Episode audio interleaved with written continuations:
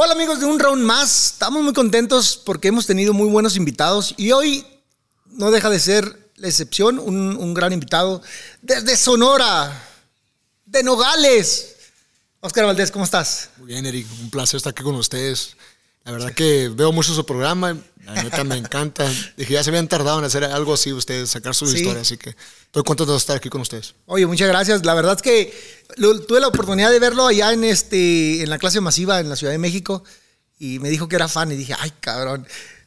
Lo hemos maltratado muy duro de repente, ah, le hemos dado duro. Pero no, realmente no. Eh, este, lo- pues hablamos lo que es boxeo y lo que sentimos, lo que vemos en el momento. Pero bueno, ¿estás listo, Oscarito? Para listo, darle con listo todo. para, hablar, listo para darle con todo. Darle.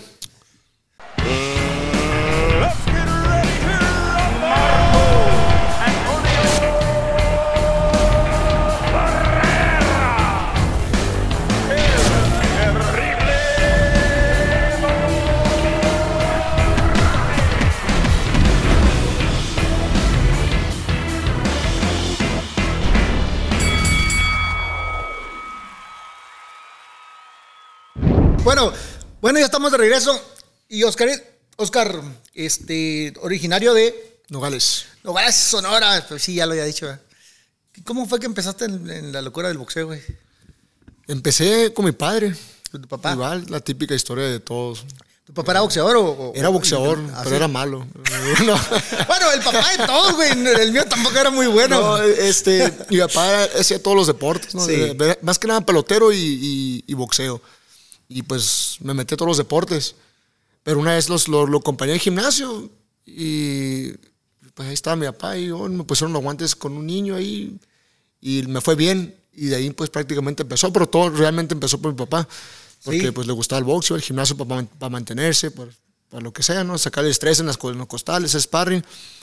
Y así empecé yo también. Empezaste la locura ahí. Así. ¿De qué edad empezaste a ir al gimnasio? A los ocho años fue la primera años. vez que fui a un gimnasio. Pero antes de eso, ya desde que tengo uso de razón, los cuatro o cinco años, nuestros tíos nos ponían los guantes con todos los primos y a tirar golpes, ¿no? Así le era la cura de ellos La en su, cura de en- ellos. en su- Qué cabrones. en los- en reuniones familiares nos ponían los guantes entre todos. Y, O sea que ya cuando tenía ocho años entré al gimnasio, pues ya tenía algo de pérdida de... No, no tenía miedo bueno, a enfrentarme con, Ok. con quien sea.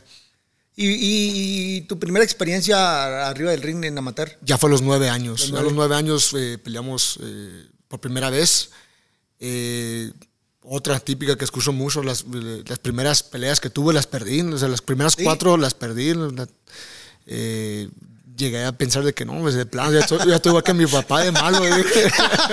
Pero no, me- eh, en ese entonces, pues, eh, mi papá ya estaba en el gimnasio, no Sí. estaba, teníamos un entrenador ahí que, pues, que inicia a los, a los, a los morritos y hasta que pues, mi papá dijo, "No, me voy a clavar más contigo, o sea, me voy a quedar más contigo en el boxeo. Y se hizo, pues, como quien dice, mi entrenador. Entonces se Déjame, déjame entrenador. un poquito al monte. ¿Tú crees que, tú crees que, porque eso que estás platicando pues, suele pasar y, constantemente eh, compañeros platican de ello, ¿no? De sus papás no fueron tan buenos o están metidos en el boxeo o, simplemente se los metieron y, y andan participando. Pero ¿tú qué crees que los papás, por qué no fueron tan buenos en su época? Porque no, le, no, no hubo quien los apoyara, no, o, o ¿qué tú crees? Creo que va eso de que, que no los apoyaron. Eh, Acuérdate que el boxeo es el deporte eh, del barrio. ¿no? De- Sí, la situación es complicada, Es complicado. Entonces, normalmente venimos de, de familiares, pues, sin- sin mucho de, de dinero. Y creo que va para lo mismo con, con nuestro padre. No- nunca, tuvo, nunca tuvo apoyo para, para eso, ni para el béisbol, ni, para, el- ni para el boxeo, ni para nada. Entonces, creo que tiene mucho que ver eso, porque yo todo lo que he logrado, yo sí puedo decir que se lo debo todo a mi papá. Porque Claro. mi papá se sacrificó su vida para dedicarse a mí y le apostó a- conmigo y, y gracias a Dios pues ahí vamos, ¿no? Entonces creo que mi papá no tuvo eso y muchos boxeadores creo que sí, voy a decir mi- la misma historia porque sí veo que es un trending de este campeón viene de, de tal barrio, de tal parte, de- todos tienen algo similar. Sí, todos tenemos algo, algo muy similar. Y lo similar es que eh, la familia es una parte muy importante para apoyarte y para, para empujarte y poder crecer. Yo también, igual, todo, todo lo que yo sé, pues eh, se lo daba a mi papá, güey. Mi papá es el que me enseñó y el que me apretaba y me traía en chinga. Pero bueno, estamos hablando del tuyo.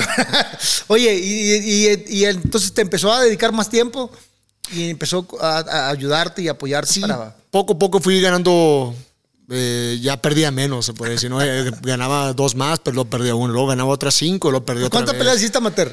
Pasé las 200, hice 204 peleas. ¿Cuántas perdiste, güey? Un chingo.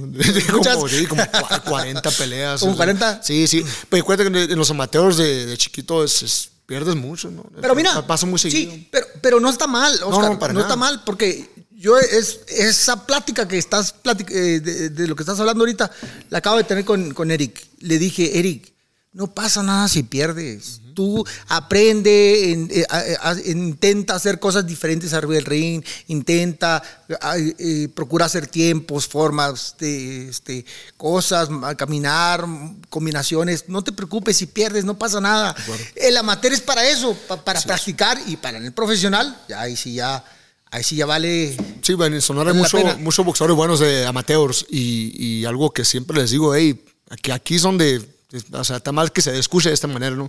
Aquí es donde debes de perder, no hay pedo, pierde. Sí, no pasa O sea, nada. pierde, es experiencia a fin de cuentas. Aquí no, hay- eh, nadie, nadie cuenta las derrotas de los amateurs, pero para No que te son tan prepares para el profesional, porque en el profesional es el, de- el único deporte donde es muy penado perder. Si pierdes, ya estás casi, casi fuera, porque la gente, pues, en el mundo del boxeo puede ser muy bonito, pero también puede ser muy cruel la fanaticada.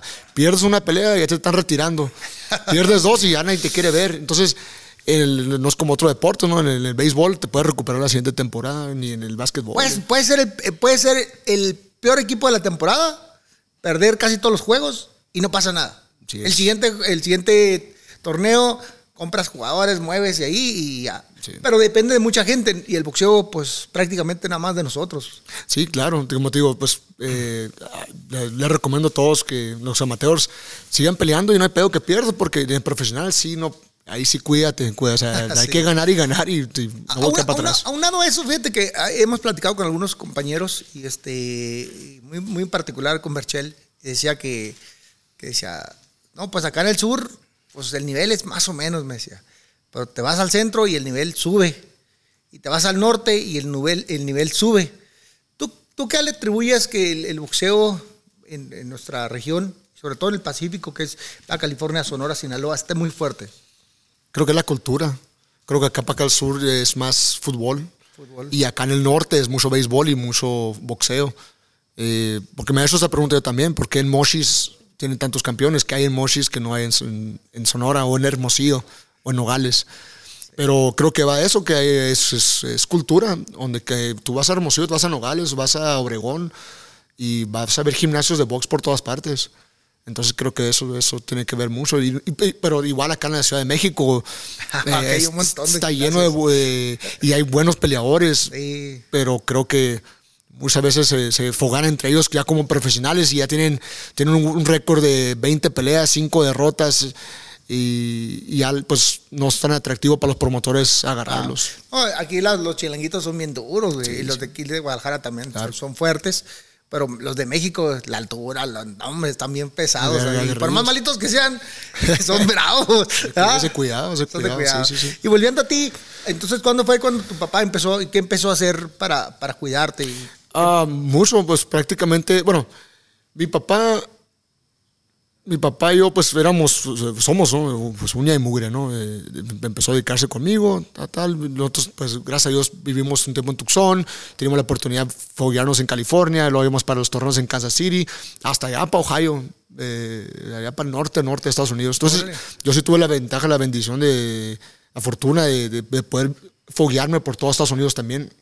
Entonces eso creo que me ayudó mucho, pero mi papá siempre dedicado a mí, dedicado a mí. Entonces me acuerdo mucho que él me decía, si para los 15 años, yo tenía 12, 13 años, si para los 15 años no estás haciendo ruido, este deporte no es para ti. Yo decía, pues 15 años estás, estás joven, pero volteo para atrás y digo, no, ya a los 15 años ya tienes que estar haciendo un tipo de ruido, por ejemplo en el béisbol, ya, ya tienes que estar ahí en una academia de República Dominicana para que te, Sí. te vayan viendo los, los, los Sí, que sí, firman.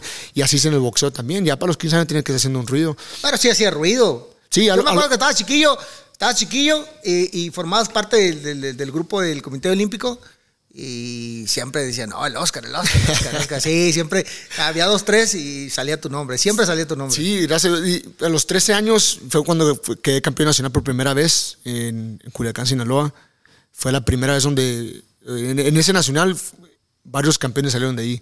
Entre ellos eh, Tyson Márquez, el Gallo Estrada, eh, el, el Canelo Álvarez, varios, varios peleadores que, que ahorita están haciendo ruido, pues ya muchos ya se pagaron. Eh, Marco Peribán, Peribán, sí, eh, el Varguitas, el, el Bandido Vargas, el, Carlos Cuadras, todos ellos participaron en esa eh, Olimpiada Nacional y me acuerdo porque desde entonces pues ya nos empezamos a identificar uno con el otro. Sí. Entonces ahí vamos quién es el duro, quién es el fuerte Y, y de quién tenemos que cuidarnos. Y así, desde, creo que de ahí, ese, ese nacional en adelante, fue, fue donde empezó ya mi ¿En, carrera en qué, bien. ¿En qué peso peleaste ahí? 40 kilos. ¿40? ¿40? 40 kilos. Ay, Era- cabrón, tenía chiquito. 13 años. No, no, yo era un, era un chaparro, chaparro todavía, ¿no? Pero flaco y todo desnutrido y tal. Sí, yo, yo empecé a pelear en, los, en las 50 libras, fíjate. ok. 50 libras, este, 50, 55 libras. Estaba chiquillo. eh, Pero 40 kilos son que 40 como kilos. 80 libras. Era infantil. El infantil ahí fue mi primer knockout que tuve con un cruzado de izquierda, con la Ah, sí. final. Fue mi primer, no, no me la, no, me la creía, que había noqueado a alguien. Solamente lo miramos en los profesionales. Sí. Pero sí, ahí empezó, se puede decir que mi carrera, des- al siguiente año de los 40 brincar los 46.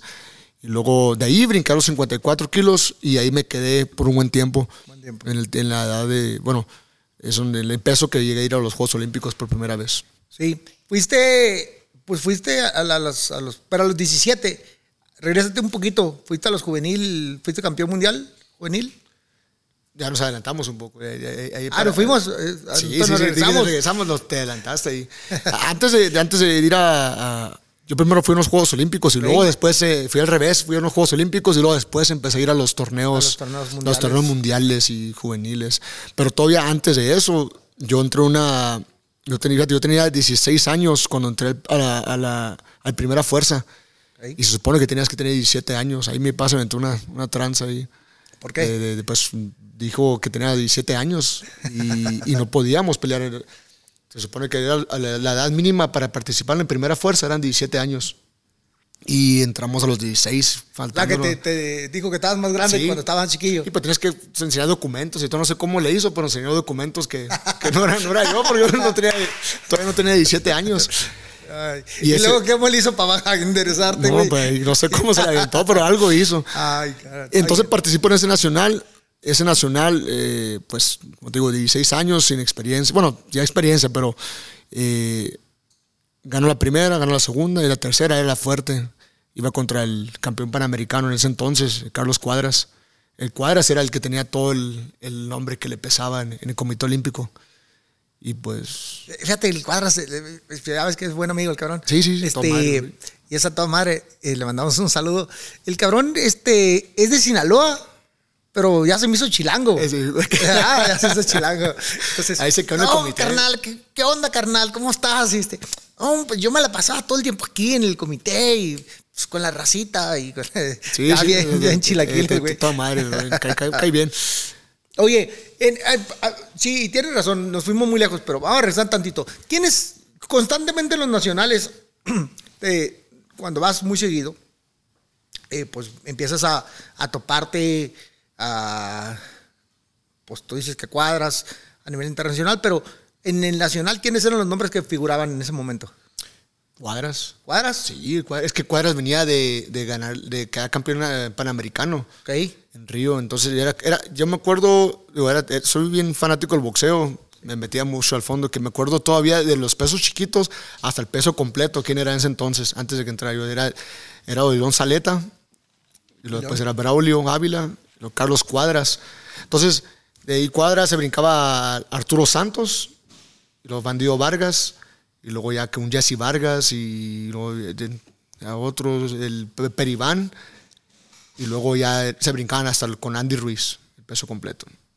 A mí, a mí Entonces me- era, eran lo que hacían en ruido en ese entonces. Los que, cuando- peleaban ellos, todos los de Nacional se iban a verlos a ellos. Sí. Entonces, era- eran los que siempre sonaban. Pero en tu división. O sea, Ah, los, que, los que tú decías, que a lo mejor a hoy Ah, fueron, fueron, no fueron. Ah, bueno, nombres, mm, nombres así en sí, eh, nomás cuadras por ahí. Rey Vargas. Rey Vargas, que Eran los dos eran los fuertes dos. Y, y pero ya, ya así pues, pensábamos de que bueno, te vas contra la baja, la baja siempre fue duro. Sí. Porque venían de foguearse con, con los de California, o de plano eran la gente de California que Y participaban. pa- pasa mucho eso. Entonces era eso, eh, Sinaloa era fuerte, la ciudad de, los, los del DF, Eh, Estado de México también. eh, ¿qué más? Eran como que los que más sonaban, de que hay, vas contra el DF, la, la baja, Sinaloa, hay que tener cuidado.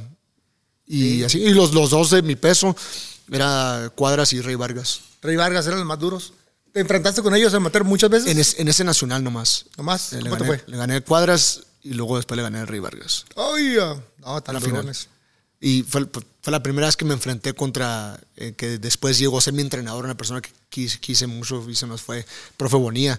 Me enfrenté con Cuadras y me quiso ganar con Rey Vargas y le gané y que dio vuelta a la vida y nos hicimos grandes amigos, amistades, sí. una grande amistad que tuve yo Yo, con yo Bonilla. siempre, siempre he andado de pleito con, con tu entrenador, con Bonilla. sí, bueno, porque son temas ya, de temas, eh, tú sabes, eh, de trabajo.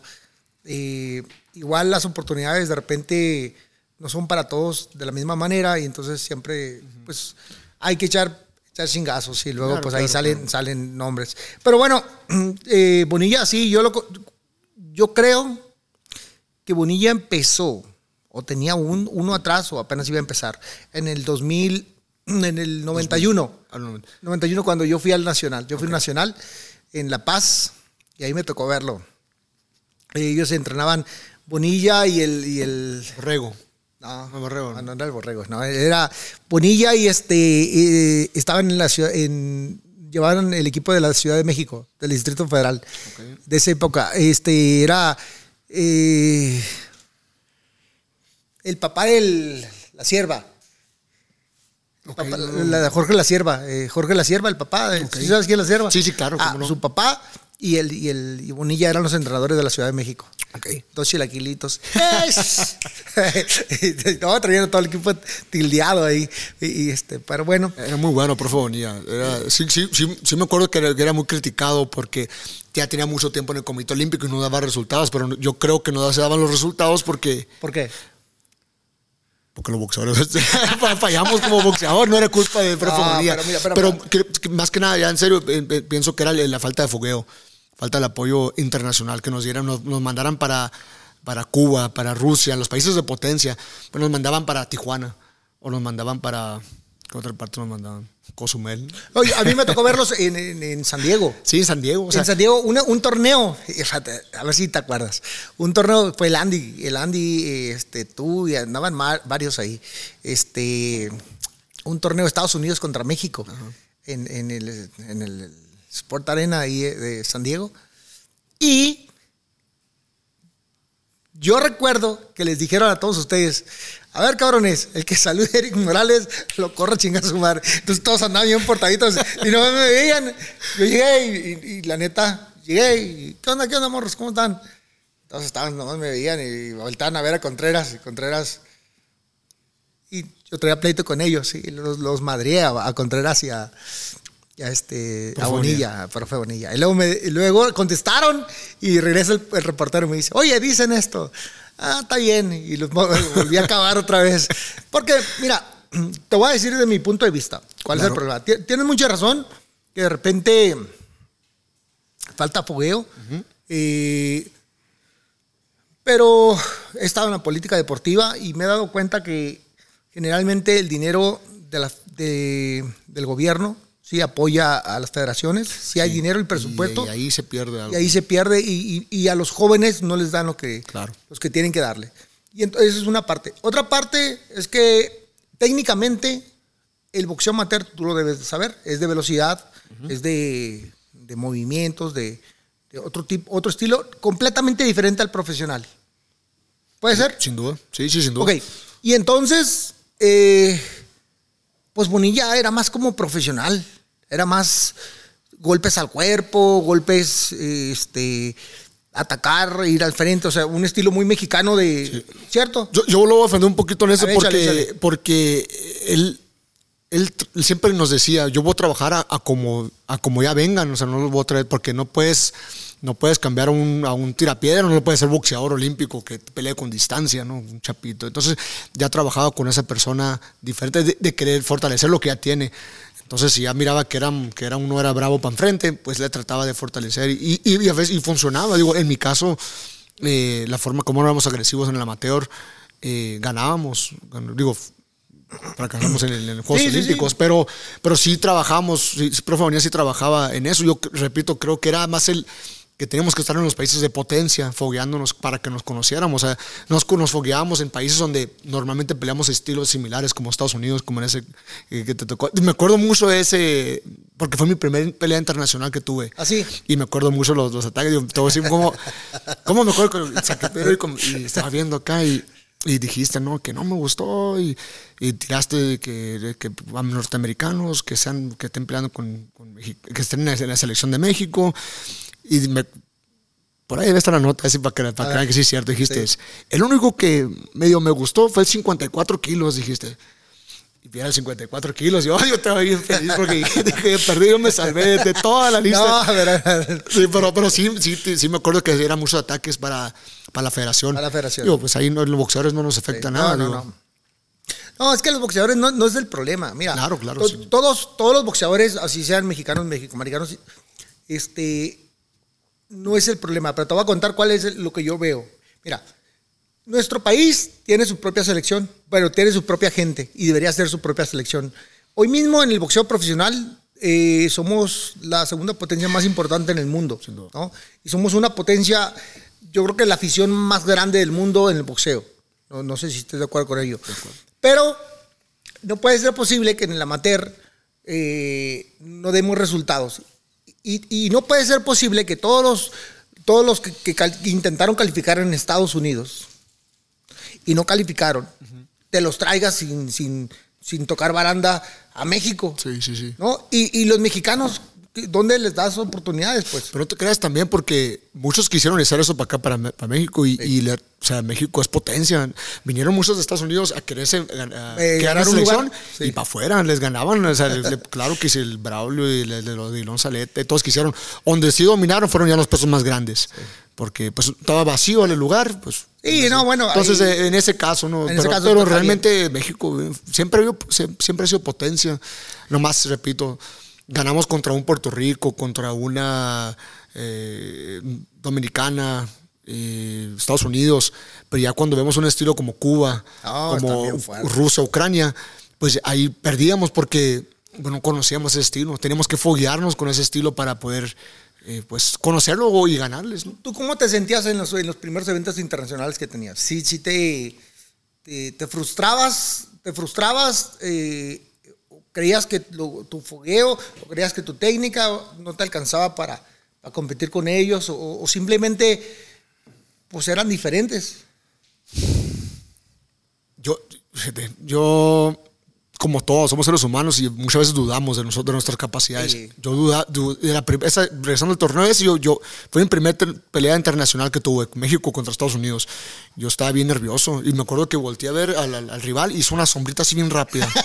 Madre. Valió madre, dije, este güey está bien rápido, me va a ganar. Y, y entré con esa mentalidad de, de que me van a pegar. Y, y me empieza, me tira una combinación, me pega tres puntos, barriga, y dije, ah, vale. Y tiro una derecha y lo tumbo. Y ahí me la creí, de que así se puede. Y le gané la pelea. Entonces, profe Bonilla era muy bueno también para eso, para motivarnos, mo- nos motivaba. Algo tenía que nos motivaba muy bien cabrón. Entonces, ya después nos empezamos a creer. Y me acuerdo que nos decía, pobre ustedes, saluden a, a- a lo- a los cubanos. Pobre ustedes, se quitan la camiseta. Porque mu- muchas veces era común de quitarte la camiseta de México y pedírsela de Cuba y Cuba y luego de Estados Unidos. Digo, sí. ni madre, la camiseta de, la- de México la conservas y la cuidas. Y nos metieron una plática muy fregona que nos daba orgullo y, y al momento de pelear nos subíamos con una mentalidad de que teníamos que ganar. Entonces, ese, ese de dudar de mí mismo se me fue quitando, se me fue quitando y me la empecé a creer. Entonces ya voy contra el cubano, madre, no me va a ganar. Y sí perdí las primeras, puede decir que tres veces que me enfrenté a Cuba. Y luego después ya empecé a ganar y luego otro y luego y así, y así, y así nos fuimos. Pero todo, a lo que voy que Profe Bonilla siempre nos trató de meter de que sí se puede y de que, de que él también es un, un ser humano igual que tú. Claro. Y créete en tus capacidades. Y así empezó, empecé a ganar, pues, me empezó- a ir bien así. Fíjate que eh, esa parte, ah, no todos, no todos, bueno, más bien, algunas personas tienen, cada quien tiene su grandeza y algunos son grandes motivadores Y es una parte muy fundamental para poder eh, eh, ayudar a un peleador en la esquina y decirle, hacerlo que haga algo más, ¿no? Que sienta, que se sienta confortable, que sienta esa, esa energía y esas ganas de pelear. Y la verdad es que no está fácil tener las palabras correctas para, para poder mandar a, a la guerra a, a un peleador. Pero bueno, vamos, vamos a regresar a lo que es boxeo contigo. ¿Cuál fue la competencia que tú más disfrutaste? O el lugar que hayas disfrutado, eh, que digas, esa no lo olvido por, porque fue, fue grandioso. Es que en el amateur fue muy bonito toda la trayectoria amateur, porque tengo varias, tengo, tengo varias desde el campeonato cuéntalas. mundial. cuando yo, yo hice historia en amateur. En amateur fui el primer mexicano en, en- en que en coronarse campeón mundial juvenil. El que había llegado más lejos en ese entonces era Abner Mares. Por favor, quería mucho a Abner Mares y siempre lo mencionaba. Abner Mares. Abner Mares y, y era el que más había llegado, entonces llegó yo y agarro oro en, en- en el Campeonato Mundial Juvenil. Después, el siguiente año, en 2000 2009, eh, primer mexicano en, agarrar medalla en un Mundial abierto. Ahí es donde me enfrenté al Basil Lomachenko en semifinales y pues me, quedé corto. Pero la medalla, nadie se había traído una medalla de, de ninguna en, el Mundial abierto. Después ah, quedó ca- campeona centroamericano. En los Juegos Panamericanos quedó plata, pierdo con, con, eh, con Cuba la final. Y después, ya después clasifico Juegos Olímpicos para la segunda ocasión. Entonces, eh, soy el primer, el único campeón, el único campeón, el único boxeador que ha ido a dos Juegos Olímpicos. Entonces, es, toda la trayectoria amateur fue muy bonita para mí. La- la- siempre que me acuerdo, la, la disfruto mucho, de que, que me fue bien, gracias a Dios, en amateur. Sí, que me abrió las puertas fácil. ya como profesional, porque pues, ya estaba la empresa de Top Rank echándome, echándome el ojo. y- Echándote el ojo. Y, y las otras, ¿no? También, pero nos decidimos, pues, con Top Rank. ¿Por, por qué hiciste con Top Rank? ¿Qué, qué le, qué le- qué- digo, es una gran empresa. Yo trabajé ahí muchos años, trabajé, puta. Este, pero tú qué, tú, tú qué sentiste, porque pues las condiciones son diferentes, tú, tú ya eras un peleador, que esa es la parte más importante, ¿no? Hacer una, una base eh, amateur eh, donde es- tengas ex- exposición, eh, haber ido a dos mundiales, a, perdón, a dos olimpiadas, a mundiales, a panamericanos, eso te da una apertura muy grande y que, y que hasta puedas a veces decidir, ah, esta- estas empresas me quieren, eh, me voy a ir por esta. ¿Cuál, cuál fue tu...? Eh, fueron pensar. varias las razones, ¿no? Eh, eh, Repito, yo soy muy aficionado al boxeo y fanático, entonces yo miraba quiénes estaban con Top Rank, miraba quién estaba con Golden Boy, quién estaba en ese entonces eh, 50 Cent y, Oscar, y Floyd Mayweather estaban firmando peleadores, entonces también estaba, estaba viendo quién está con quién Sí. y, y pues obviamente escuchamos a todos. Obviamente me gustaba más eh, Azteca que, que, que Televisa por, por las peleas que se hacían. ¿no? Me gustaba la narración Ah, que tenía eh, Chávez con Amazon y, y hasta la fecha. ¿no? Entonces, todo eso lo consideraba de que, bueno, si firmo con Golden Boy, voy a estar con Televisa. Con si Televisa. con, con- Entonces, fueron cositas que fui viendo y, y, pues me gustó, me gustó, nos, nos gustaba más Top Rank, porque pues, no fue decisión mía sola, fue de mi papá y de, y de Frank Espinosa. Frank Espinosa. Ah, pues Frank es tu repre, ¿verdad? Sí, pero el de Frank de allá de, Estados Unidos. Porque me acuerdo sí, también sí, una, una, una nota que también que yo, estaba en todo, una nota que sacaste que dijiste, el primer error que cometió Oscar Valdez fue firmado con Frank Espinosa. Es que, es que mira, tú, Entonces dije, ah, tú estás ¿por- jovenzón. ¿Qué, qué, qué, qué hice mal con Frank Espinosa? Entonces, pero no sabía, entonces ya con el tiempo ya salió. No voy a hablar del tema, nomás salimos mal. Ok. Salimos mal. Él, él actuó de mala, mala fe. Ok. Este. Tomó algo que no era Ya de te él. comprometí en decir algo. ¿no? Tomó algo que no era de él. Tomó algo que no era de él y entonces salimos mal. Nunca jamás nos hemos visto de cara. Ok. Este, no, tu- nunca le reclamé nada. Y, y ahí lo dejé. Por eso lo conozco. Sí, sí, sí. tengo un poquito más años que tú. Y pues yo conozco a toda la bola de locos ahí, sí, sí. Cómo, cómo se mueven. Y bueno, por eso, por eso salimos mal, por eso escuchaste ese comentario. Sí, sí, claro. que Pero eso no, no viene al caso, vamos Sí, sí, a lo quitarlo. Y este, pero bueno, al, al margen de si lo que yo piense, creo que ha funcionado. Eh, él ha hecho un gran trabajo contigo con- en, en Top Rank. Eh, antes de ti ha tenido otros buenos peleadores. Y pues es un viejo lobo del mar, sabe cómo moverse. Eh, Top Rank es una empresa divertida, muy divertida, porque este, son, son muy buenos para trabajar. Eh, ellos han hecho la carrera de Floyd Mayweather, Oscar de la Hoya, eh, Sugar Ray Leonard, Thomas Hearns, eh, Marvin Hagler. Han tenido todos. Muhammad Ali. Promocionar a Muhammad o sea, Ali. tuvo- ha tenido grandes estrellas, ¿no? Del boxeo. Sí, sí, y, y todo eso lo tomé en cuenta también. tomaste ¿no? en cuenta. Y porque también Golden Boy venía muy fuerte, venía firmando todos antes de que tuvo, muy fuerte, antes de que de que tenía problema con, con Schaefer. Con Schaefer, sí. Eh, y venía muy fuerte, entonces, ¿para dónde, para dónde? Y creo que pues, el camino, la vida me, me dio un... ¿Hoy tú crees que hiciste correcto estar con Top Rank? Me gusta pensar que sí. Sí, O sea, yo estoy muy contento con Top Rank, o sea, no- nunca me han tratado mal. Sí, no, O sea, no, no, pues, no, porque, es una porque gran empresa. Gracias a Dios hemos eh, también eh, de alguna manera dado resultados. Pero A, a mí, a mí me da mucho gusto, porque Bob es un, un- Sí. un- un señor eh, muy serio. Eh, luego le dicen que son y ya, pero la verdad es que él es muy serio, él es muy correcto. Es duro, duro para negociar, pero es correcto. Sí, es- es- y, me- y me da mucho gusto verlo. La última vez que lo vi, eh, me saludó y ya ves que ya, ya es un señor grande. Entonces me vio, ¡Hey, Eric! ¡Pum! Me pegó en el oído, así, ¡pras! ¡tras! Y luego me dio del otro lado, ¡ah, su picho!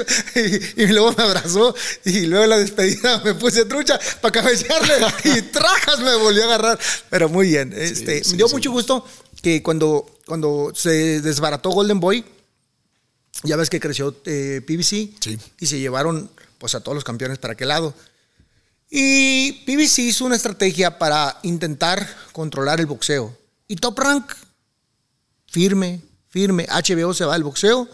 Y Top Rank, firme, firme. Eh, eh, hizo una estrategia.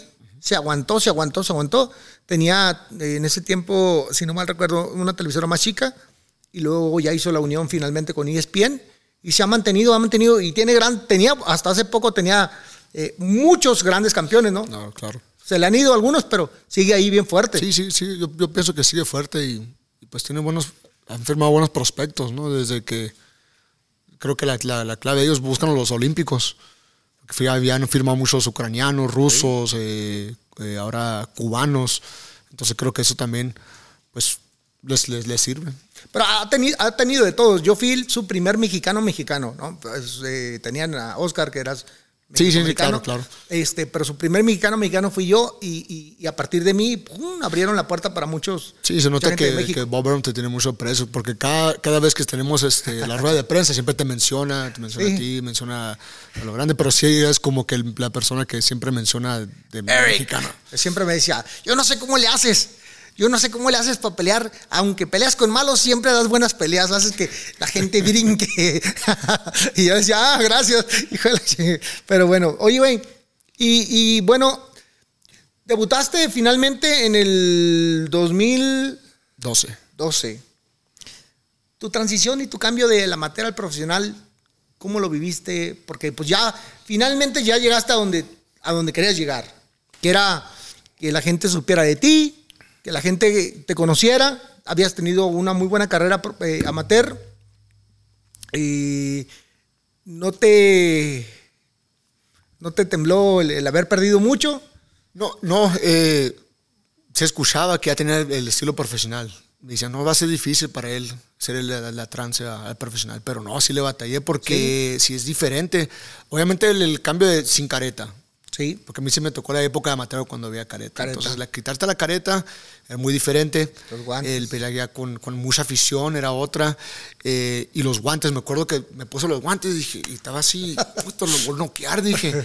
Y me empecé a pegar y dije, uy, güey, me pueden pegar a mí también. Entonces, dije, También me van a dar igual. Empecé a, a darle vueltas y dije, no, no, no, olvídate de eso. Era bien preparado.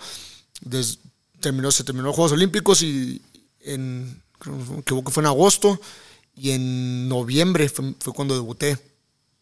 Y, y fue, fue muy corto para tratar de hacer la transacción. Y, y debuté a seis rounds, me acuerdo. Entonces sí estaba nervioso de que, pues, peleo tres rounds, ahora va a ser seis y me sale muy bravo. Entonces, pues estaba nervioso, Claro. muy nervioso de eso. Pues, me de- debuté en Hermosillo. Entonces fue mucha de mi familia, fue muchas amistades. Y tan nervioso, pero pues ya cuando subí al ring ya se me quitó. Y ya empezó ya la pelea, lo típico. Vámonos. Sí, así pasa. Re- Realmente todos, todos los demonios que tenemos, por todos cargamos con propios demonios. A veces son traicioneros. La mente es muy traicionera. Te dice, ay, ay, ay. Pero cuando ya estás arriba de- del ring y toca la campana, y empieza, pues ya no te queda de otra más que atorarle, ¿no? Y es ahí donde se, se- pues sales con todo. Sí, an- antes me ponía nervioso, incluso estando en el ring, y hasta que me pegaron el primer golpe ya se me quitaba. Y poco a poco se me fue quitando desde antes, ¿no? Ya, ya- ahora, ya se ahora ya al momento que estoy saliendo para el cuadrilátero ya no tengo nervios. Es más, el momento de ya salir del, del vestidor. En el vestidor sí estoy a veces un poquito pensando de más la pelea. Y si pasa esto, y si pasa lo otro. Y lo, lo típico, pues somos seres humanos. Claro. Todos se ponen nerviosos. Entonces, Ah, hay bueno, que saber no. manejarlo. Bueno, no, no, no todos. Hay uno que dice que no tiene miedo. Ah, bueno.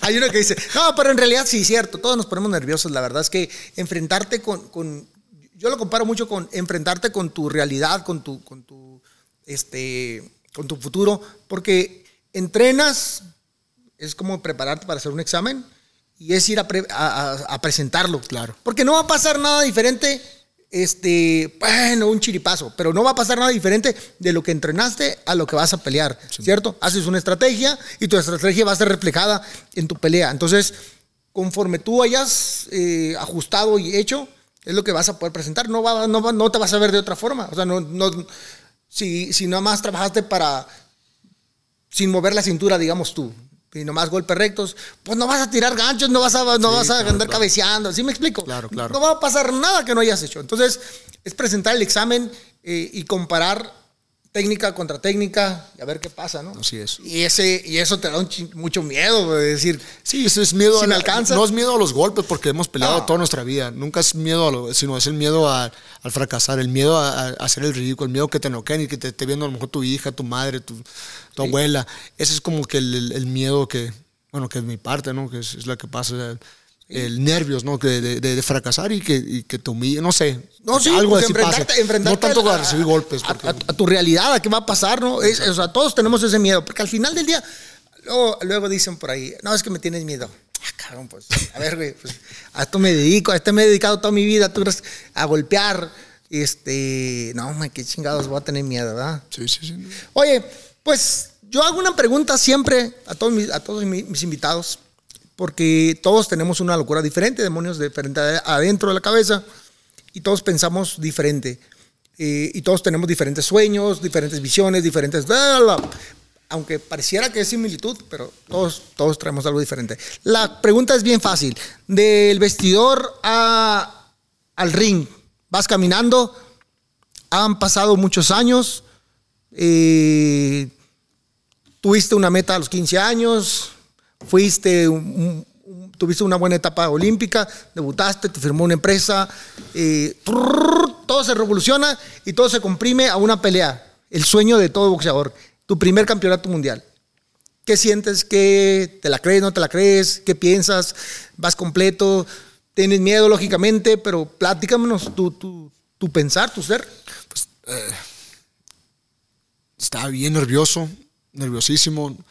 Más que nada porque en un sparring anterior, o sea, vamos bien preparados siempre para todas las peleas, pero la verdad es que casi nu- nunca vamos al 100% porque en los entrenamientos, sparrings duros, eh, nos falta la lesión, eh, nos falta un golpe eh, que te haya dolido o, o que te haga fisurado. En, ese, en el campeonato mundial que, que tuve la primera vez, estaba lastimado la costilla. Tenía un golpe que me había dado un peleador. normalmente me llaman pesos más grandes. Era un colombiano, ni recuerdo cómo se llama, pero me agarró con una derecha aquí en la costilla. Tenía una fisura y me dolía mucho. Entonces, pues ya teníamos la pelea amarrada, en, la pelea del campeonato mundial. Eh, el boxeo y en todo es, de, de oportunidades y, tomarlas, ¿no? tomarlas, no, no, no rechazar ninguna oportunidad.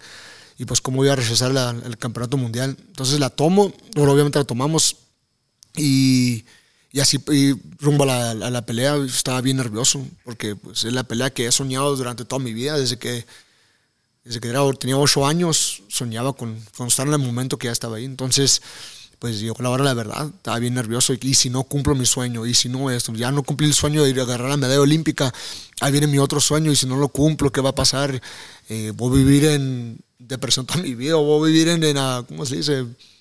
A vivir eh, Sí, frustrado, de no- de no cumplir mis sueños al momento de salir ya, ya se, me, se me iba quitando, ya empezó la cancioncita, caminando y ya al momento de estar arriba del ring me sentía bien preparado. Dije, no, no, ahorita nadie me gana.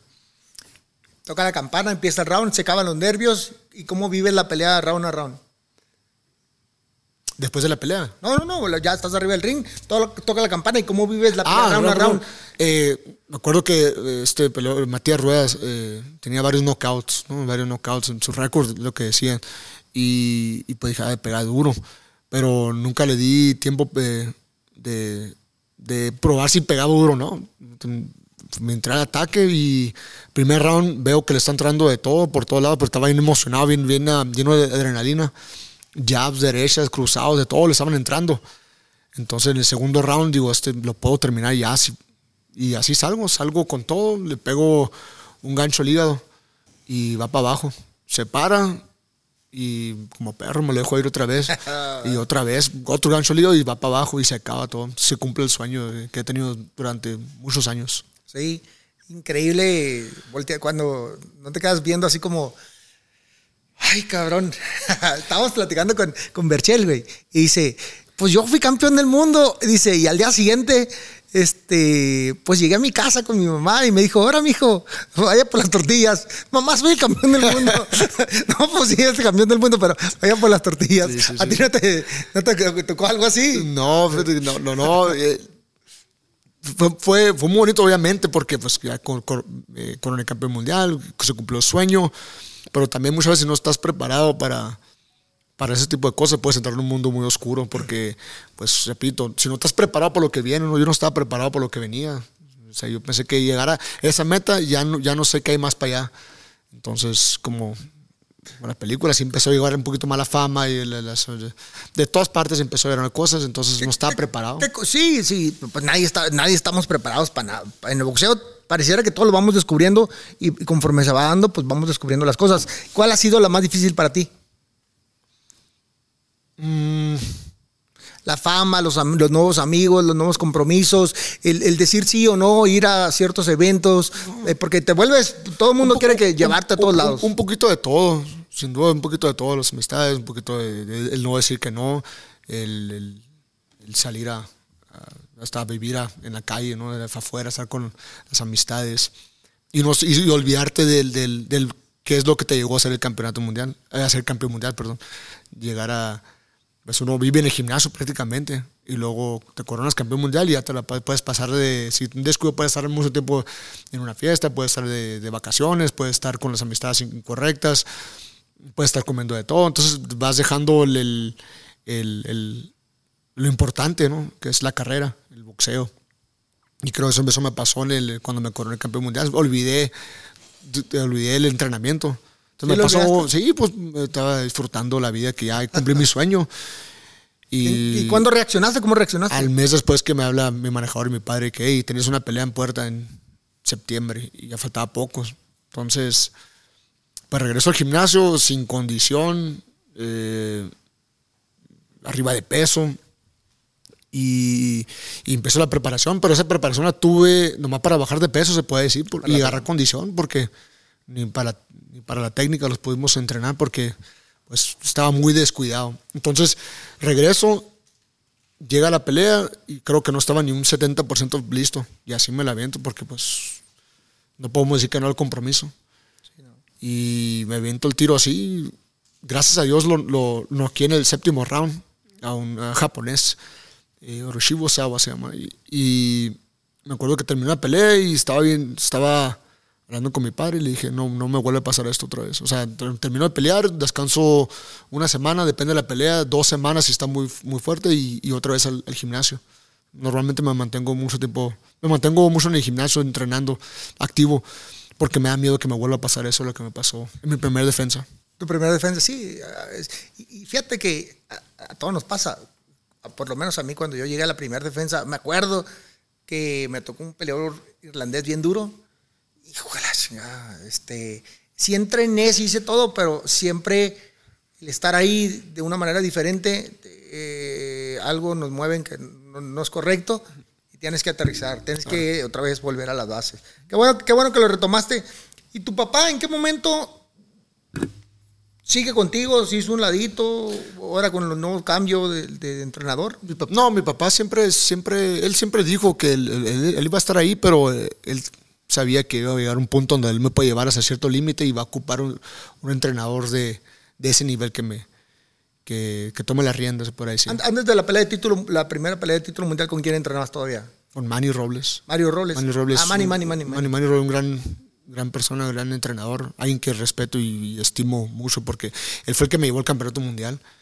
Y, y la verdad que muy, buen- muy buena química hubo con, con Manny, Manny Robles. y Y mí. Manny, Manny, eh, ya los entrevistamos a Manny, a Manny Robles, a, a Joel Díaz y a, Os- a este, a Robert, Robert García, que son los tres mexicanos este, que están haciendo trizas allá Sí, sí, California, sí. ¿no? Sí, sí, son los más duros ahí. ya, Claro. eh, les, les digo que siempre los veo en las esquinas y ahí se andan cambiando, van en contra, luego van en favor y luego se suben. Pero bueno, eh, eh, son muy buenos amigos. Claro. Se- este, y tú pues lo debes de saber, por estar ahí con, con él trabajando mucho tiempo.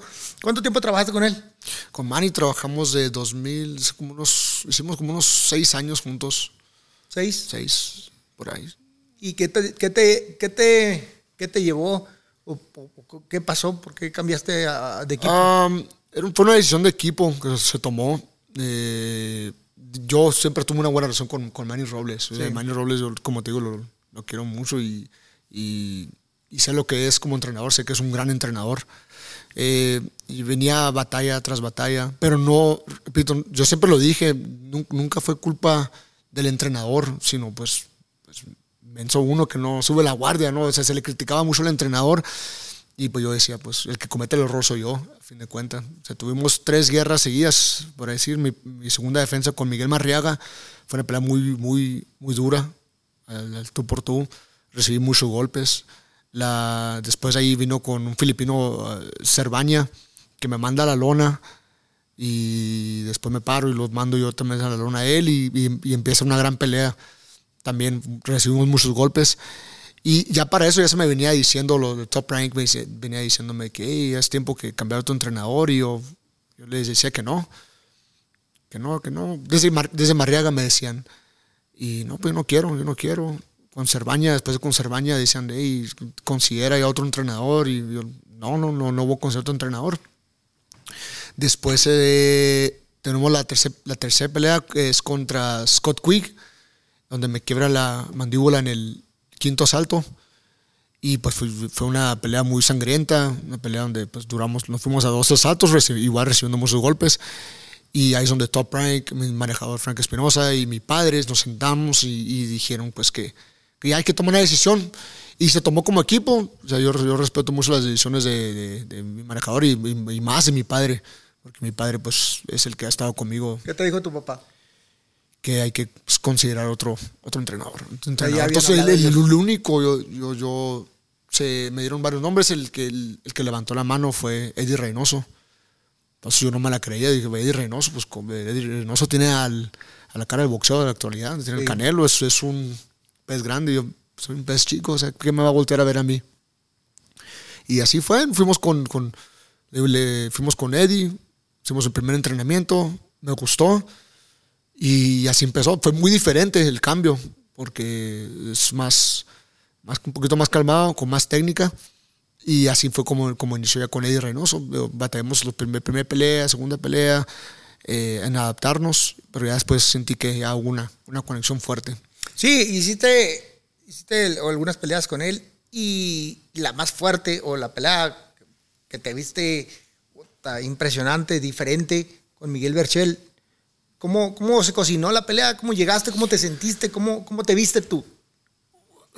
Esa, pelea con Miguel Berchet, tío, este, ya tenemos rato hablándola, Miguel, Miguel y yo. Miguel es, es un tipazo.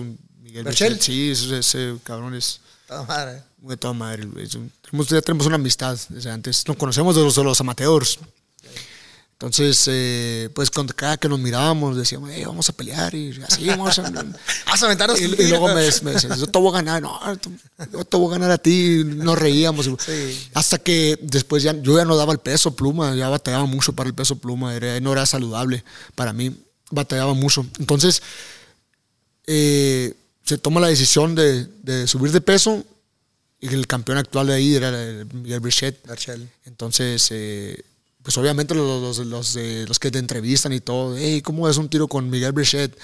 Y pues sí, pues claro, y ya contestas ya después de una pelea. Y pues ahí se empieza a calentar ya sobre el campeón. Y, y ya también pues ahí se, por Twitter y todo, de que sí, hay que tomar la pelea. Y así empezaron las negociaciones con, con mi Miguel Brichet. Entonces ya de ahí, de ahí pues ya no nos hablábamos, ¿no? O sea, ya era como que pues ahí íbamos a pelear. Entonces así es como empezó. Eh, íbamos a pelear la primera vez en- entrando del 2020, pero pues empezó la pandemia. La pandemia. Entonces pues se cancela todo. Yo ya estaba en preparación. eh, él tomó una pelea con, con este Valenzuela y yo pues me hice amiga a este a puertorriqueño Vélez, Jason Vélez. Y ya se iba preparando la pelea con Miguel Brichet hasta que por fin se hizo. En mera pandemia, ¿no? Sin, sin público, sin, sin, Y es, es- ha, sido muy difícil pelear sin público, ¿no?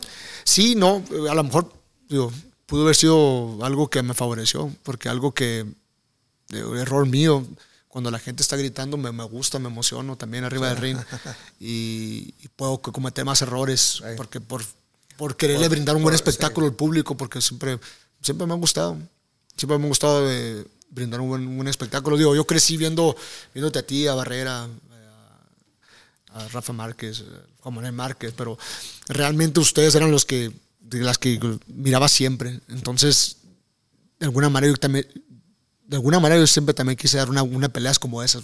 Siempre quise una guerra, pero ya hasta que tuve una dije, ya no quiero otra, ya no quiero otra. Pero sí, la, la pelea con Berchet me acuerdo que se, se comparaba mucho con, con, con la tuya. Es lo que te quería me- preguntar. La gente cuando, cuando siempre cierras una pelea entre mexicanos y, y do- y dos peleadores de- de- del momento que, que tienen buen nivel, que son campeones mundiales, en este caso tu pluma, el super pluma, y aunque pues subas de peso, pero pues, son dos campeones eh, buenos que la gente los tiene en la mira, los está viendo. Y generalmente las peleas entre mexicanos, aunque sean amigos, siempre terminan siendo buenas peleas, ¿no? Sí, siempre. dicen que no hay peleas entre mexicanos que sean aburridas, ¿no? O sea, gracias. la verdad que. Porque creo que todos venimos del mismo. Lo que hablábamos más temprano, o sea, venimos del mismo entorno, eh, historias similares. Obviamente nadie quiere perder. De aquí, de aquí, esto pone comida en, nuestra, en la mesa de nuestra familia. Entonces todos queremos ganar porque, pues, obviamente es nuestro trabajo. Llegas a esa, a esa, esa pelea, ¿cómo, ¿cómo te sientes? ¿Cómo la empiezas a vivir? Porque siempre estás pensando, pensando, pensando, piensas mucho, subes, subes a la pelea, ¿qué piensas? que ya, ya es la hora de la verdad? Herschel estaba construyendo su historia, era el campeón y ya llevaba varias defensas, llevaba eh, seis, siete, iba a ser la siete contigo. Entonces, mal que bien, pues era un campeón sólido y pues tuve el cambio de peso, cambio de entrenador, ajustando muchas cosas todavía. Sí, hablaba, hablaba mucho conmigo mismo, incluso en campamentos, porque por todas partes escuchaba que me iban a noquear. Y, y, y- y obviamente. Todo estaba dividido. Obviamente, como repito, somos seres humanos, muchas veces le, pones, le prestas atención a cositas así que no debes. Y yo me contestaba yo mismo, ¿no? Ni madres, ¿por qué? ¿Por qué? Y las apuestas están a 6 a 1, ¿pero por qué? ¿Por, por qué no? Ni madre, estoy entrenando bien duro, estoy entrenando bien duro.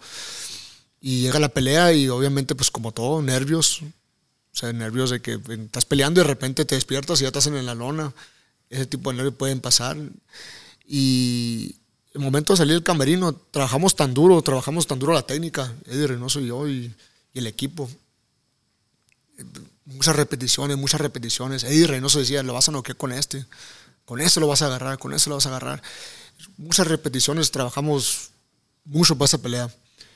Y incluso me acuerdo que me dormía y ya estaba con la, con la estrategia, la estrategia, la estrategia. Y al momento de, de- de salir, ya lo tenía. Ese, ese- esa noche, yo creo que nadie me ganaba. O sea, me sentía tan fuerte, seguro, bien confiado en el trabajo. Obviamente un poquito nervioso, pero es lo normal. Y al momento de salir, pues empezó a salir lo que hemos trabajado los últimos meses. El sentimiento de tener el verde y oro. siempre soñé con tener el cinturón de verde y oro. Siempre, siempre. O sea, él era el que siempre tenía mi, o sea, mi visión, el CMB, CMB. Y obviamente, pues todos los demás títulos, pues claro, son bienvenidos, ¿no? Son-. Son, bienvenidos, sin duda. Pero el que te hacía en mi corazón era el CMB. Entonces, pues, cuando pasa la pelea y todo, yo no me la creía, no me la creía de que por fin, ahora sí, ese, este es el sueño que, esta- que estaba esperando. Porque obviamente cuando agarré, la eh, agarré el, el campeonato mundial en pluma, pues sí sentí, estaba muy contento. Pero era muy diferente eh, este, este campeonato porque venía una pelea que se, se venía hablando mucho tiempo, donde estaba dividido México. Todo el mundo estaba viendo la pelea esa. Y de la forma como se ganó, to- todo se, se, se presentó y fue una noche muy memorable para mí. Donde, pues, obviamente Yo nunca me voy a olvidar. Yo creo que fue uno- un gran triunfo, una muy buena pelea, una pelea eh, competitiva, pero siempre ibas, ibas ganándole round a round. Sí, porque siempre corría el riesgo, porque pega, pega duro, es- Pega pega, duro. Entonces no quería que fuera ese tipo de pelea donde vas ganando y de repente un solo golpe se volteó la cosa. En toda la pelea se me hacía mucha, se me hacía muy, mucha chulada. Dije, no, no, ahí, viene el golpe de Algo- él. algo- algo no está bien. Algo no está bien, decía, ahí viene el golpe de él. Y pues es lo que me mantenía en el plan de trabajo, en el plan de, tra- en el plan de trabajo, hasta que por fin pues, funcionó. ¿Cómo, ¿Cómo ha funcionado tu relación ahí con, pues trabajas en el mismo equipo con Canelo? hay una, una química buena en el gimnasio. En ese gimnasio hay buena química. Digo, ya sé que ahorita ya se fueron, se fueron uno de Ryan, se fue Andy, está entre 3 y 2 todavía. Pero la verdad que en ese gimnasio es armonía, estamos entrando todos juntos, en un tipo como competencia sana. Pues, Si yo veo el Canelo que hizo, no sé, 10 rounds, yo quiero ser 11. Luego veo, veo a Andy Ruiz que está pegándole el costal y pues, ah, también quiero pegarle como él. Y, y luego está el Rey Martínez. Ahora y- está el Rey Martínez. Chale, chale, chale, carnal. Con todo menos con miedo, Con dice. todo menos con miedo. Bendiciones, carnal. Saludos No, al es- Rey es- Martínez. es el carnal, Un buen, un amigo. Sí, sí, sí. Un- un buen- Cae muy bien Cae muy bien. Es, no, es bueno- la botana. Sí, del- sí, sí, sí, sí, sí. Sí.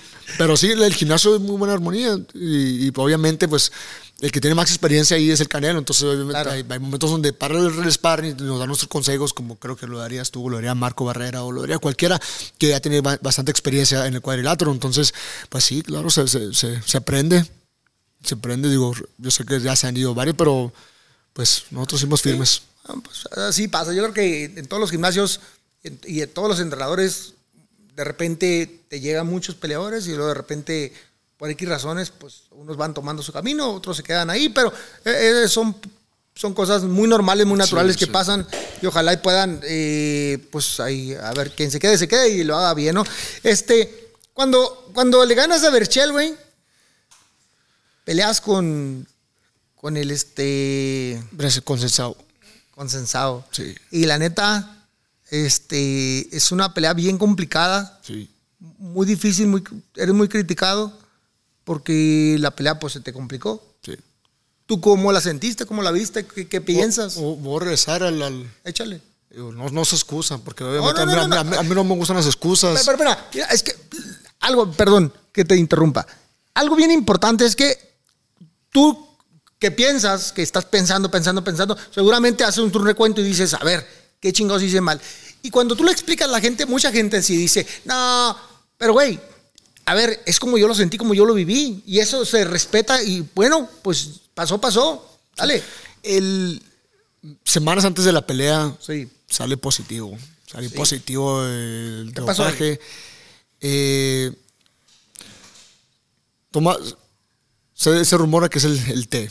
No quiero decir exactamente que sí fue eso, pero lo único raro que, que- que nosotros tomamos durante el campamento, siempre hemos tomado los mismos suplementos, que la vitamina C, la- el complejo B12, eh, y pues suplementos que son, siempre están aprobados por la, por la WADA y por la WADA, que son dos organ- Sí, sí, sí. organizaciones. Entonces, pues este campamento, lo único diferente pues, fue un té, esos tés que son de antioxidantes, que te hacen, que, que te limpian el, el- el organismo, ¿no? Entonces, fue lo único que yo puedo decir que este, tomé diferente y sale este positivo. Me, me- estaba en el gimnasio, me marca esta señora de, de- de la, de la VADA y me dice, oye, hay un problema, saliste positivo, pero no pasa nada, me dije, saliste, saliste muy bajo, no, no pasa nada, esto es discreto y este, vas a estar bien. Te la van a hacer mañana, la- te van a hacer, la van a hacer lo siguiente, el mañana o pasado, te van a hacer lo- el otro, El otro. para ver cómo estás. Dije, y hasta- incluso hasta me reí, me volteé, me, me salimos positivos dije, en algo. ¿Pero qué? ¿Qué? No sé. Y dicen, me dio la palabra, ¿no? Frente a mí o frente a mí, no sé exactamente la palabra. Entonces digo, "Ah, ¿qué, ¿pero qué es? Ah, es un estimulante. Es un, diurético, dijeron. Diurético. Ah, bueno. Entonces, eh, nada va a pasar, nada, pues estaba entrenando y de repente empezó a celular por todas partes a caerme encima. Y positivo y positivo, pero nunca se explicaba qué era. Entonces, al día siguiente, a los días me hacen el- la otra prueba. Creo que fue mucha falta de información porque sale el primero y pues estoy todos por todas partes saliendo que- que ya estoy tomando Cosas para, para mejorar mi rendimiento. No, muchos decían que era cocaína, muchos decían que era anabólicos, esteroides. Pero la, realidad, la verdad, es que, que es un, un estimulante.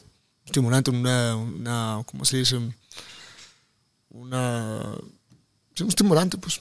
Entonces se hizo todo el show ese y empezaron de que la pelea se iba a caer. Yo, la verdad que sentí que me estaba, que no me estaba pasando esto a mí. Dije, ¿cómo me está pasando? Si yo sé que no, no he tomado nada, ¿por qué me, está, ¿por qué me están cayendo encima todos? Entonces, pues la prueba salió ahí. Después sale la noticia que el- el- la prueba B salió positivo también, pero la prueba B es la misma. Pues la, la prueba, es prueba A y prueba B. Haces en Sí, dos frasquitos, la misma- destapan la misma, pero y ahí es donde creo que confundió a la más gente. No, salió positivo dos veces y pues sí está tomando algo, dicen. Bueno, como todo, y creo que uno de mis errores más grandes fue prestarle mucha atención a eso. Porque me acuerdo yo cuando era, cuando era morro y, y miré que, que salió que Antonio Margarito usó algo y yo me acuerdo que como fanático yo sí me agüité mucho. Dije, no, pues cómo, o sea, yo, yo no puedo admirar a alguien que hace esto. Entonces al momento que yo estaba escuchando ese tipo de críticas, yo me miraba como un niño como a mí, diciendo, no, pues yo cómo voy a admirar a un Oscar Valdés. Si he trabajado toda mi carrera para esto, para que se me desacredite todo lo que he logrado. Digo, ah, pues no acabo del año, es tramposo. Ah, ganó esta pelea, ah, tramposo. Entonces le empecé a prestar mucha atención a eso. Y me, la neta me pegó muy duro, me, me agüité machine. Dije, no, se hace, se está en peligro la pelea, ya, ya faltaba bien poco para la pelea, dos, dos semanas creo. Y se hace la, el, el- la, la corte que hace el CMB con, el, con la gente que, que ponen. Hicieron, hicieron la investigación, vieron, se vieron, dieron cuenta que era una, era- no era, era un diurético, no era una, una sustancia que me ayuda en mi rendimiento, no me ayuda ni para pegar más duro, ni ser más rápido, ni ser eh, más fuerte, no me ayuda nada de eso. Entonces se me eh, tomó la decisión de, de dejar la pelea porque se dieron cuenta que no tengo ninguna ventaja al, al tomar ese, pues nosotros dudamos que es el té. Entonces, um, se, se, se aceptó la pelea. Entonces, pues la gente se- como que se volvió a enojar la gente porque dijo, ¿por qué no hay un castigo? ¿Por qué, no, ¿Por qué lo dejaron volver a pelear? Van a, va a matar a su rival. Está, es- por todas partes venía. Sí. Yo viéndolos, viéndolos porque, repito, eso fue, eso fue error mío, prestarle atención a lo que digan eh, la, la gente. Mira, te platico tantito. Nosotros comentamos el tema y, y criticamos un poquito la posición del Consejo Mundial de Boxeo porque eh, en vacaciones, en, en- en- en descanso de, de... ¿Cómo es este cabrón? Peso Benavides. Benavides, le hacen un test en descanso. Lógicamente él sale positivo a, a cocaína, pero en descanso, Sí, sí. sin pelear, sin nada, y lo castigan y le quitan el título. Y a ti, ya previo a una pelea, pero por falta de información y porque no, no emiten las cosas bien como Sí, son, sí, claro. pues eh, dicen que eres positivo, aunque debo de reconocer, de reconocer que la regulación de, de las sustancias prohibidas en el Consejo Mundial de Boxeo apenas la regularon hace bien poquito.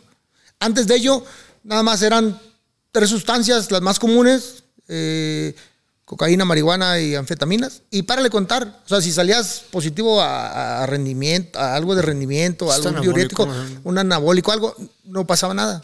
Está O sea, mal también. O sea, está mal, no, no, está mal, está, nadie dice Sí, que sí, está sí. bien.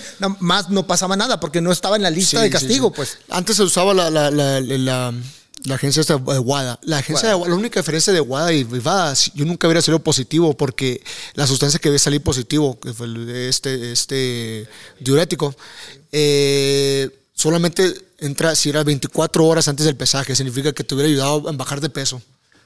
Entonces, por la WADA nunca hubiera salido positivo, porque solamente son 24 horas porque te está ayudando a bajar de peso. En la WADA era, como dices tú, en vacaciones o no vacaciones, por ejemplo, si tú dices Benavides, o sea, él está haciendo todas sus vacaciones, pues puede hacer lo que él quiera. El, el- por la guada nunca había tenido problemas, pero por la guada, pues sí, problemas porque pues no, no, no, no sé, lo- cada quien. No, no, Pero- cada quien. no, pero no, no, no entonces- estamos diciendo que esté bien, nomás estamos Sí, sí. diciendo que, pues, Eh, previó una pelea. Claro, entonces yo vieron, vieron este tipo de, de sustancias, analizaron que no era, no ayudaba en ninguna, de ninguna manera a mi rendimiento. Entonces, es lo que más me molestaba, de que si es, si por una organización, pues no es dopaje, porque pues, no te ayuda a nada, y porque aquí sí te están, sí me están acusando de positivo. Claro. Entonces, positivo, positivo puede ser muchas, decían positivo y la gente se imaginaba anabólicos, esteroides, puede ser cocaína, droga, eh, algo que me ponía más fuerte. Y no era así. Entonces se me crucificó mucho y yo, o sea, ahorita, si me preguntan ahorita, te, ah, no me importa. ya, lo, ya lo digeriste. ya, o sea, pas- me, pas- me- me costó mucho, mucho tiempo. Entonces, ya a lo otro, lle- llega la pelea, tenía ataques, tan ataques, tan ataques. Y, y yo poniendo atención a eso. Yo la, pelea, la verdad no me sentía, no me sentía como normalmente me siento. Seguro, fuerte. Concentrado eh, concentrado en, en- en la estrategia, en el plan de trabajo. Y se puede decir que está un poco confiado de que, o sea, no estaba, no estaba, estaba medio borroso. La pelea, me acuerdo borroso la pelea, tan así que, fue, que, que, que no estaba concentrado. Eh, no fue mis mejores peleas, al contrario, fue mis peores espectáculos que he dado. Eh, no me gusta, me, me- siempre me quedé con que pues me gustaría un- volver a enfrentar con él ya ahorita, la versión que soy ahorita. Pero sí, muchos, muchos eh, dieron sus puntos de vista de la pelea y son válidas porque pues el boxeo así es, es de apreciación y, y pues bueno, o sea, si, si alguien piensa lo contrario, pues es válido también. Yo simplemente, pues soy el cuadrilátero y doy lo mejor de mí, pues siempre trato de dar un buen espectáculo, repito, o sea, yo crecí en una era donde pues, estaban peleando boxeadores como ustedes, donde siempre se le brinda un buen espectáculo al público, no andar de corriendo y tratando de dar un ganar por lo más ganar. Es, sí quiero dar un buen espectáculo siempre lo he tratado de hacer y, y creo que sí me voy a ir del boxeo, o sea, siempre que me soy cuadrilátero voy a tratar, voy a hacer lo mejor para brindarles un buen espectáculo. Lo dijo una vez profe Bonilla y siempre se me quedó pegado. Dijo, tú nunca prometas nada. Tú no prometas un knockout del año, nunca prometas que vas a dar una pelea, una guerra. Tú siempre promete que vas a dar lo mejor de ti. Y es cierto. Yo siempre, cuando, cuando me prometo la que vas, en qué la vas a noquear, yo nomás prometo dar lo mejor de mí cada vez que me subo al cuadrilátero. Es que al paso del tiempo nos vamos dando cuenta la importancia o lo que no tiene importancia. Ejemplo, a veces andamos compitiendo y entrenando para ser mejor que aquel y que aquel y que aquel y que aquel. Cabrón, sé mejor que tú nomás. Nomás con eso no ocupas tanto. O sea, intenta mejorar cada vez más. Eh, tú, tú lo sabes y lo tienes bien claro que es eh, el gimnasio, la dedicación, el trabajo, el esfuerzo, lo que hagas ahí te va a dar el resultado necesario para hacer lo que sea, ¿no? Porque eh, este, no es que seas mejor que el otro, es que seas mejor tú para poder enfrentarte a los demás, ¿no? Y entonces compararte qué es lo que haces. Sí, siempre lo, tomo- siempre lo he tenido en, en- en mente eso. Yo sé que eh, mi rival probablemente sea más talentoso que yo, pegue más duro que yo, tenga más velocidad que yo. Pero algo que siempre me trato de, de clavar, de perder a mí mismo, es entrenar bien duro. Siempre entreno duro, o sea, repito, o sea, tú puedes entrenar, ser, ser más veloz que yo, tener más mejores técnicas, ser más talentoso que yo, pero estoy seguro que estás entrenando más duro que yo. Entonces esa es la mentalidad que yo siempre trato de tener cuando estoy entrenando, porque sí le trato de meter siempre el 100% todos los días que estoy en el gimnasio, Cuando entrenas, ¿entrenas con música o no? con música. ¿Qué, qué, qué música romántica? de todo. de eh, todo. todo, el excuso. Bandero. eh, Banda, eh, hip hop, hip hop eh, latino, de, de todo, así es rock, mucho rock, classic rock, classic rock. eh, de todo me gusta. Al 100. Sí, todo, es- te alimenta, ¿no? Sí, Te- porque si me clavo con uno, eh, no me, me enfado. Entonces siempre le estamos dando vuelta a, la- a las generaciones. Yo, yo sí estoy un poquito loquito. Fíjate que para correr escucho un artista y a veces hay canciones que me gustan y me quedo pegado con la canción. He escuchado una canción desde la ciudad de, de Tijuana hasta México, güey. Una sola canción, tres horas, tran, tran, tran. Pero bueno, este, cada, cada quien tiene su locura. ¿Tú crees que hasta, este, hasta, esa, hasta ese momento, esa pelea con, con, con, con el brasileño, eh, es cans- cans- cans- ¿cómo se llama? Consensado. Consensado. Es que, es, es que con trabajos hablo español, güey. Oye, ¿tú crees que la pelea hasta ese momento ya habías tenido buenos triunfos, ya habías adquirido o vivido diferentes eh, eh, etapas? ¿Cómo te sentías o cómo creías que podías recuperar el, el- el- eh, mejorar el camino para, pues, para verte mejor en y, todo? irme para lo más alto. Eh, como lo dice, yo en mi carrera antes de que con, con, con Cesaro había tenido altas y bajas, ¿no? Sí. Eh, había ganado la- todas las peleas, pero se me habían criticado muchas. Eh, venía de que me mandara a la, lo- a la lona un peso pluma, y yo iba haciendo super pluma. Entonces ya se cuestionaba si, si aguantaba golpes y si podía aguantar la pegada de Miguel Bechet. Entonces me fui, dije, si voy a subir a las 130 libras, voy sobre el más, el más duro. Y el más duro de, de- de ese entonces era Miguel Bichet. Y me funcionó. Y siempre que he te- he tenido grandes peleas, o sea, con grandes peleadores, siempre sube mi competencia, excepto mi última pelea. Yo pues, no me vi bien con, con este. Dije, voy sobre el más alto, el que, el que ahorita se menciona. Ya tenía mucho tiempo todo el mundo mencionando a Shakur Stevenson. Entonces dije, la única manera ahorita es de retomar lo que, lo que pasó en mi última pelea, es pelear contra un Shakur Stevenson. Porque se me mencionaba a otros peleadores. Querían este, el vaquero Navarrete, pero no, no, ¿Por dije, no?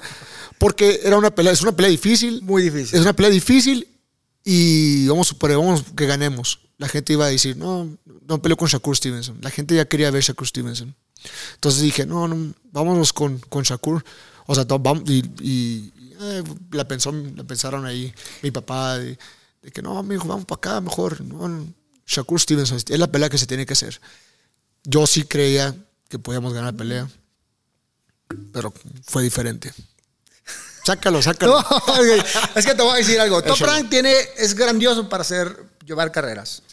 Eh, muy a título personal, lo que piensas no está mal porque los aficionados queremos ver ciertas peleas atractivas, buenas. Pero la neta, si me preguntas económicamente o, o- o cómo pensaría o qué haría viendo el futuro, yo te diría que hazle caso a Top Rank, güey. O sea, que déjate querer también. No sé, si te dicen esto, Sí, pues dale. Sí, claro, y lo, lo veníamos platicando eh, en el camino para acá, de sobre las peleas así. Pero uno también quiere, obviamente quiere hacer lo que tú hiciste, lo que Marco Barrera hizo, lo que Chávez hizo. No, no, sí te entiendo. Eh, Habrá momento, fueron- pero, ah, son- pues, pero ¿por qué? Porque pelearon, pelearon con los buenos de los buenos. Entonces dije, yo, yo sí realmente dije, lo voy a ganar, lo voy a ganar. Mi mentalidad siempre va a ser obviamente que voy a ganar las peleas. Claro. Que pase es diferente. Digo, esta pelea pues fue complicada, fue, no hay excusas, me ganó porque fue mejor que yo esa noche y pero realmente estaba buscando grandeza, ¿no? Como, como, Sí, sí, como sí. cuando, obviamente, cuando peleaste con los grandes, pues así queremos también los- Sí, nosotros. Sí, sí te entiendo. Yo creo que uno de mis mayores fracasos fue ese. El, el sentirme ahogado y desesperado y en lugar de descansar, ver y tomar opciones, decir, ah, no, pues ponme a otra, pónmelo otra vez, paqueado, ¿no? Si En la primera terminé muerto, llegué, eh, me pusieron un un güey que, Said Rahim, que me vi pésimo, porque estaba en mi cabeza, la gente no entiende eso, que el boxeo requiere mucha concentración, mucho, mucho ponerte ahí, y a veces cuando estás pendejeando en otras cosas, por ese pequeño detalle se va. El boxeo es muy celoso y eso sí lo entiendo. Pero bueno, cada quien de su carrera, yo mi consejo sería eh, no te arriesgues tanto, piénsalo, o sea, sé más inteligente, permite que tu equipo te den opciones, porque luego nos pasa eso y la gente tampoco lo entiende, porque perdiste y ahorita pareciera que estás empinado, ¿no? Yo no lo siento así, bueno, Bueno, pero- realmente el público. tú lo dijiste hace ratito, este, pierdes una vez Sí. y te quieren retirar. Sí, o sea, sí, sin no, duda, no es como te sientas, es como te ve la gente. Claro, claro. es, eh, este, le- le- un gran entrenador dijo eso. ¿no? Solamente eres tan bueno como tu última pelea según la afición. Según la O sea, afición. Pierdes, te ves, la gente ya, no- ya te está echando para afuera. Ganas, todo el mundo te quiere. Pero eh, creo que así es en todo, ¿no? En Claro. cualquier deporte y en la vida también. Pero yo, a lo mejor me ayudó lo que pasó con, con, con todo ese tema de antiopagia, luego mi última la pelea con un brasileño. Porque ya ahorita ya, no- ya no. Tienes más claridad, ya con más tranquilidad. cosas, ya estoy más tranquilo y, y voy, voy con, con, con mis- mi meta, mi, meta, Pero mi sueño. para el final tuviste tu primer derrota. ¿Cuál es el sentimiento? Porque aquí sí, aquí sí duele. Ah, me pegó, me pegó muy fuerte, pues, porque no, no, no, no, obviamente a nadie nos gusta perder. no, no, no. Y después de la pelea, ya sabes, pues, hubiera hecho esto, hubiera hecho lo otro. Lo hubiera no existe. Digo, yo me acuesto en la cama ya dándole vueltas de qué hice mal, por qué, por qué, cómo, no, se me, cómo se me pudo haber ido. Hasta que yo me enojé conmigo mismo y dije, ya cállate, ya, ya perdiste, ya déjalo ir. Déjalo ir. Obviamente no es como que estoy así contento de que, ah, ya, ya, la primera pelea, derro- la primera derrota. Pero sí, como que otro- nunca perdido la motivación y no la, no la voy a perder porque tuve la primera derrota. Eh, sí, la verdad que voy a meterle para volver a coronarme Sí, campeón. Tienes 31 años, 30, 31 Sí. años. Estás en una etapa, eh, no estás tan golpeado, eh, no has recibido tantos Tantos, golpes. eh, tantos- no, por- porque, sí te han dado tus lleguecillos, No, ¿no? pues sí, pues, todos, claro, todos, nos, claro, todos nos dan claro. nuestros lleguecillos, pero no has tenido tantas, así como que eh, te haya tocado perder y te lastimen tanto, pues, Sí, sí, sí. ¿no? Oye, eh, antes de que te vayas, te, te quebraron la, la, la, la, La quijada, sí. la quijada. ¿Qué pasó con ello? ¿Cómo peleaste varios rounds con la quijada rota? Sí, me, me agarró en el quinto salto con una derecha y sentí que iba dominando la pelea. Y llegó ese golpe, no lo vi, me pegan, me mareó. Y me acuerdo mucho que no sentía de, de aquí de la quijada hasta acá. O sea, de todo eso no sentía. Entonces no sabía dónde estaba quebrado. Entonces yo en mi locura pensé que me la podía acomodar. Ya cuando se, te zafa el hombro y te acomodan el hombro, dije lo mismo voy a hacer con la quijada. No como me la quería acomodar según yo y no podían. Y, y no me dolía cuando no me pegaban porque por la adrenalina. Pero cada golpe que me pegaba sentía un dolor muy fuerte que se me subía y se me quitaba. O se me subía. Entonces hubo muchos golpes que me entraron. Incluso en el, en el décimo round lo, lo abrazo y me acuerdo que pone la mano así y me trata de empujar. Y él, él nunca supo que me había quebrado la, la- la quijada. Me, me empuja y escucho todavía dos, dos, dos quebraduras más. Que se me quebró todavía más. Entonces todavía quedé con la quijada muy volteada. Pero me acuerdo cuando me la quebró, me, sen- me senté y, y les, les dije, "Uy, me, me quebró la quijada, dije. Y no sé si por toda la gente o tanta que ya estaban gritando, dic- diciéndome las instrucciones, no escucharon. El único que escuchó en la esquina fue mi papá. Me dijo, ¿cómo te sientes? Estoy bien.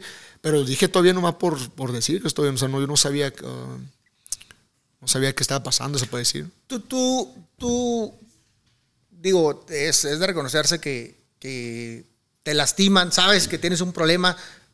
Hay quienes los cortan, eh, se lastiman una mano, se hinchan tantito y uta, ya no quieren pelear, les duele. Un dolor de muelas es, duele, imagínate me la- Sí, sí. sentir que estás quebrado o saber que estás quebrado y te... e- Es de mucho valor. ¿Qué pensabas? ¿Por qué te animaste a seguir peleando? ¿Qué alucinabas? no me dio tiempo de pensar. O sea, en lo que están hablando, yo estaba pensando. ¿Quién es su madre? Pues. estaba pensando, me la, va, la va a parar mi papá. Obviamente, mi, mi papá siempre me lo dijo de- una pelea dura. Yo, yo como papá no te voy, a- yo te lo voy a parar. Y alegamos, papá, no estás loco, nunca me vas a parar una pelea, te, te voy, te voy a mandar a chingar, me haces eso. Entonces, mi papá, como ya hemos hablado de eso, y le dije que me quebró, que dije, eso me, me la va a parar mi papá. Y volteé al entrenador, que en ese entonces era Manny, dije, me la va a parar Manny. Y luego volteé al, al referee, dije, y el referee pasaba a decirme el, el- el round, dije, me la va a parar. el- Entonces dije, ¿quién- o me la paro yo solo, porque pues no, no es bueno recibir gol- golpes. Entonces dije, en lo que estaba pensando, que, que me la van a parar o no la van a parar, ya llegan los 10 segundos, que ya es tiempo de pararse. Sí. Entonces me paro y ¿qué, qué, qué va a pasar? ¿Qué va a pasar? Y, y suena la campana. Y Pues ni- a darle. y ni peo, a darle. Y peleamos, me acuerdo, ahí más o menos haciendo golpes, contestando también. Termina el round y, y dije, ok, sí puedo, sí puedo con chingue su y así. Me siento y tu, round por round lo tomé, o sea, un round más, un round más, un round más, y así se Un fue. round más. Hasta que, pues ya de repente era el, el, el, um, el décimo, el, el doceavo asalto. Y ya estaba, me acuerdo, terminó la pelea, estaba bien feliz porque obviamente había ganado. Y, y pues ya, o sea, fue, fue una pelea donde, donde fue una de mis mejores porque fue, fue donde la gente me empezó a reconocer donde pasé supuestamente la prueba, porque muchos decían, ah, es bueno, pero hasta que no tenga una guerra, a estar como probado. Sí, sí la, gente es, la gente es media cruel con uno. Siempre te quieren ver. Pero ahí, ahí la gente me, me- me lo, No, pero es me- mucho valor. Lo, me lo reconoció mucho. Entonces Claro. ya tenía. Me acuerdo, lo difícil no, fue la pelea, lo difícil fue el después de la pelea. Fíjate, yo tenía muchas guerras, muchas, muchas, muchas. Eh, pues barrera, para que ah, ah, un sinnúmero. ¿eh? Sí, un montón de guerras ahí. Y la única que yo siento que me gané el, el, el respeto de todos fue con Maidana. Hasta esa, fíjate, ya, ya. Yo sentí que, de las últimas, yo sentí que, que realmente me respetaban ahora sí todos los medios. Este, me veían diferente. Y, y- y ahí sí me sentía chingo, ahora sí, pecho Ah, palomo, así. Antes de eso siempre, sí, siempre andaba como tú, y es que me critican, y es que me andan diciendo, y es que dicen. Luego, ay, perdón, pero ah, dije, chinguen su madre, ¿qué les ando, qué les ando, qué ando pensando en ellos? No, hombre, pero bueno, oye, pues ya prácticamente, ¿qué sigue para ti? ¿Qué piensas? ¿Qué crees que, que alucinas que es lo que sigue para ti? A ver, vamos por partes. Lo que te gustaría a ti, a- que eso es una manera, lo que Top Rank o, tu papá y tu equipo creen y lo que realmente crees que va a pasar. Ah, primeramente, a mí, a mí lo primero, levantarme de esta derrota, o sea, ganar otra pelea o si es o- de volada sobre otro campeonato mundial, sería lo, lo mejor para mí, o sea, retomar ese el, el título, El lugar. si es el CMB, si es el OMB, el FIB, AMB, el que sea, pero quiero volver a, a ser campeón mundial. Eh, y es pri- lo primero. Eh, todavía no se ha hablado con la empresa. Eh, por ahí escuché que querían que para el otro año pelear, pero les dije que no, que, que, que quiero, quiero pelear este año. No quiero dejar mucho tiempo inactivo porque creo que muchas veces afecta más eso que, el descanso, o sea, que, te ayude el descanso. Entonces quiero estar más activo y volver a pelear, volver a pelear es- este año y buscar otra vez el campeonato mundial. Eso es lo primero. Todo- todo- como te digo, no he hablado con la empresa todavía sobre cuándo, ni con quién, ni nada. El que me digan adelante. Y, y qué quisiera más adelante. O sea, yo sé que la, la carrera del boxeador es muy corta. Tengo 31, no sé cuánto más tiempo me quede, donde yo me sienta bien.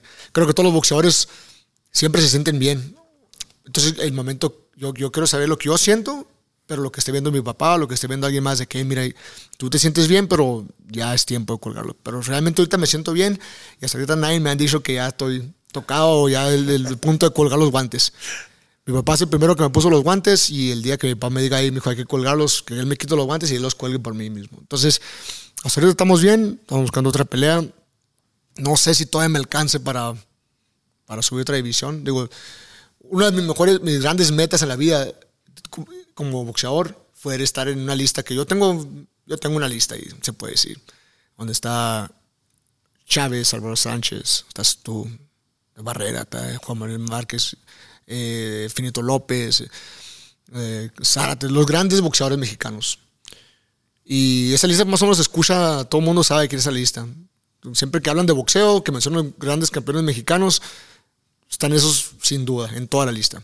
Entonces yo dije, yo, yo cuando me retire, quiero estar en esa lista. Quiere estar en esa lista. Está muy cabrón, está, muy, está, está- está difícil porque, pues obviamente, lo que, los récords que ustedes tienen, por ejemplo, Chávez, tantas defensas que tuvo, tantas peleas que tuvo, su- tantas divisiones que subiste tú, el mismo Treveso Arce, cinco. Ah, fichita. el penta, el penta, el el penta. penta, cinco. Entonces, esos récords, ¿cómo los rompes? O sea, o sea, ahorita ya mis 31 años, ya está muy difícil. Eh, soy campeón mundial en, en dos, divisiones. divisiones. Entonces, ya para el tercero, quién sabe si me alcance. Que no, que, o sea, yo, si, me pregunto, si yo me pregunto a mí mismo, yo siempre voy a decir que sí. Yo siempre voy a decir que sí porque tengo una mentalidad muy positiva, pero yo creo que si hubiera debutado, a lo mejor, si no hubiera un- una, una carrera olímpica, hubiera, creo que hubiera podido alcanzar todavía a ser, no sé si campeón mundial, pero de perder hubiera peleado en las 122 libras. Y luego pues ya las 126 y luego ya a 130. Pero ya no sé si me alcance para las 135 libras, pero por ahorita volverme a coronar campeón mundial de perder las 100 130. Pues yo creo que todo se puede. Todo se puede.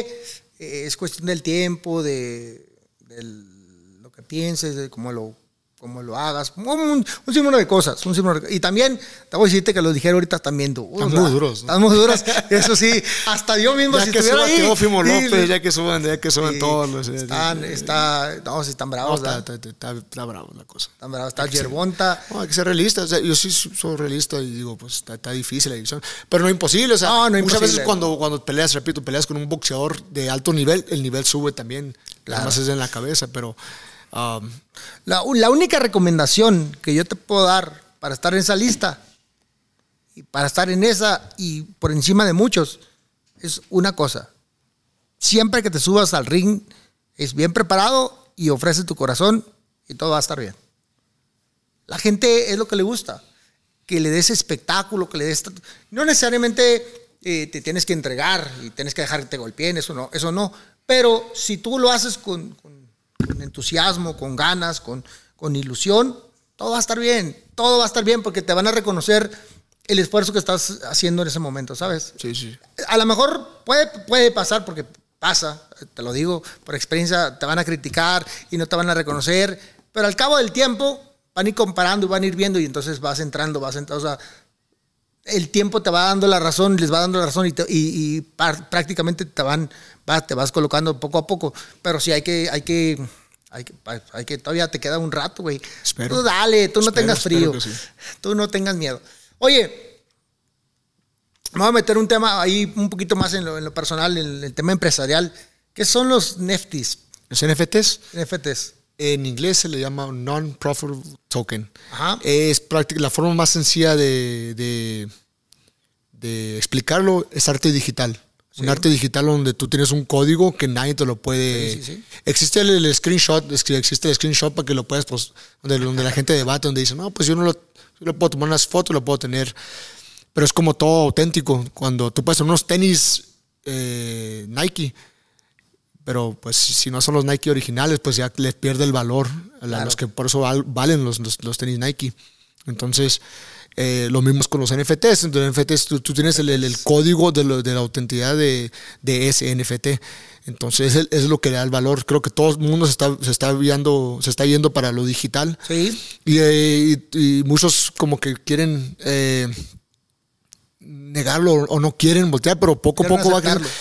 Yo un poco le digo a la gente, a ver, eh, ¿cuántos álbumes tienes, en, álbums en- de fotos de tu familia tienen ho- hoy en día? Nadie tiene álbums todavía, todos tienen sus fotos en el Digital. celular. O sea, muchos no quieren aceptarlo, pero ya están, en, ya están viviendo un mundo virtual. Sí. Ya están viviendo un mundo virtual. Entonces, los NFTs es, es eso, es la autenticidad de, de- Antes coleccionaba las tarjetas de, de béisbol. Puta, de béisbol, básquetbol. Y luego si estabas, Sí, no, o sea, ya, ya era auténtico, pero si se te quema la casa y te quemó todas las tarjetas, pues ya valió. Claro. Entonces, ahora el NFT, tú tienes el código, un código donde te da el, el- el- el que es el, tuyo, y es lo que le da el valor, pero tú ves NFTs que valen, eh, están pegándole los millones de dólares, porque son los raros, son, son, son Sí, los sí, sí. primeros de su de su colección, entonces para allá, para allá se está yendo todo el mundo, ¿no? Para todo Y en la locura digital. de que para allá se está yendo el mundo, hiciste una, sacaste un... Saqué unos NFTs yo, sí, saqué, saqué- sí hice mi primera colección, dije a ver, a ver qué tal.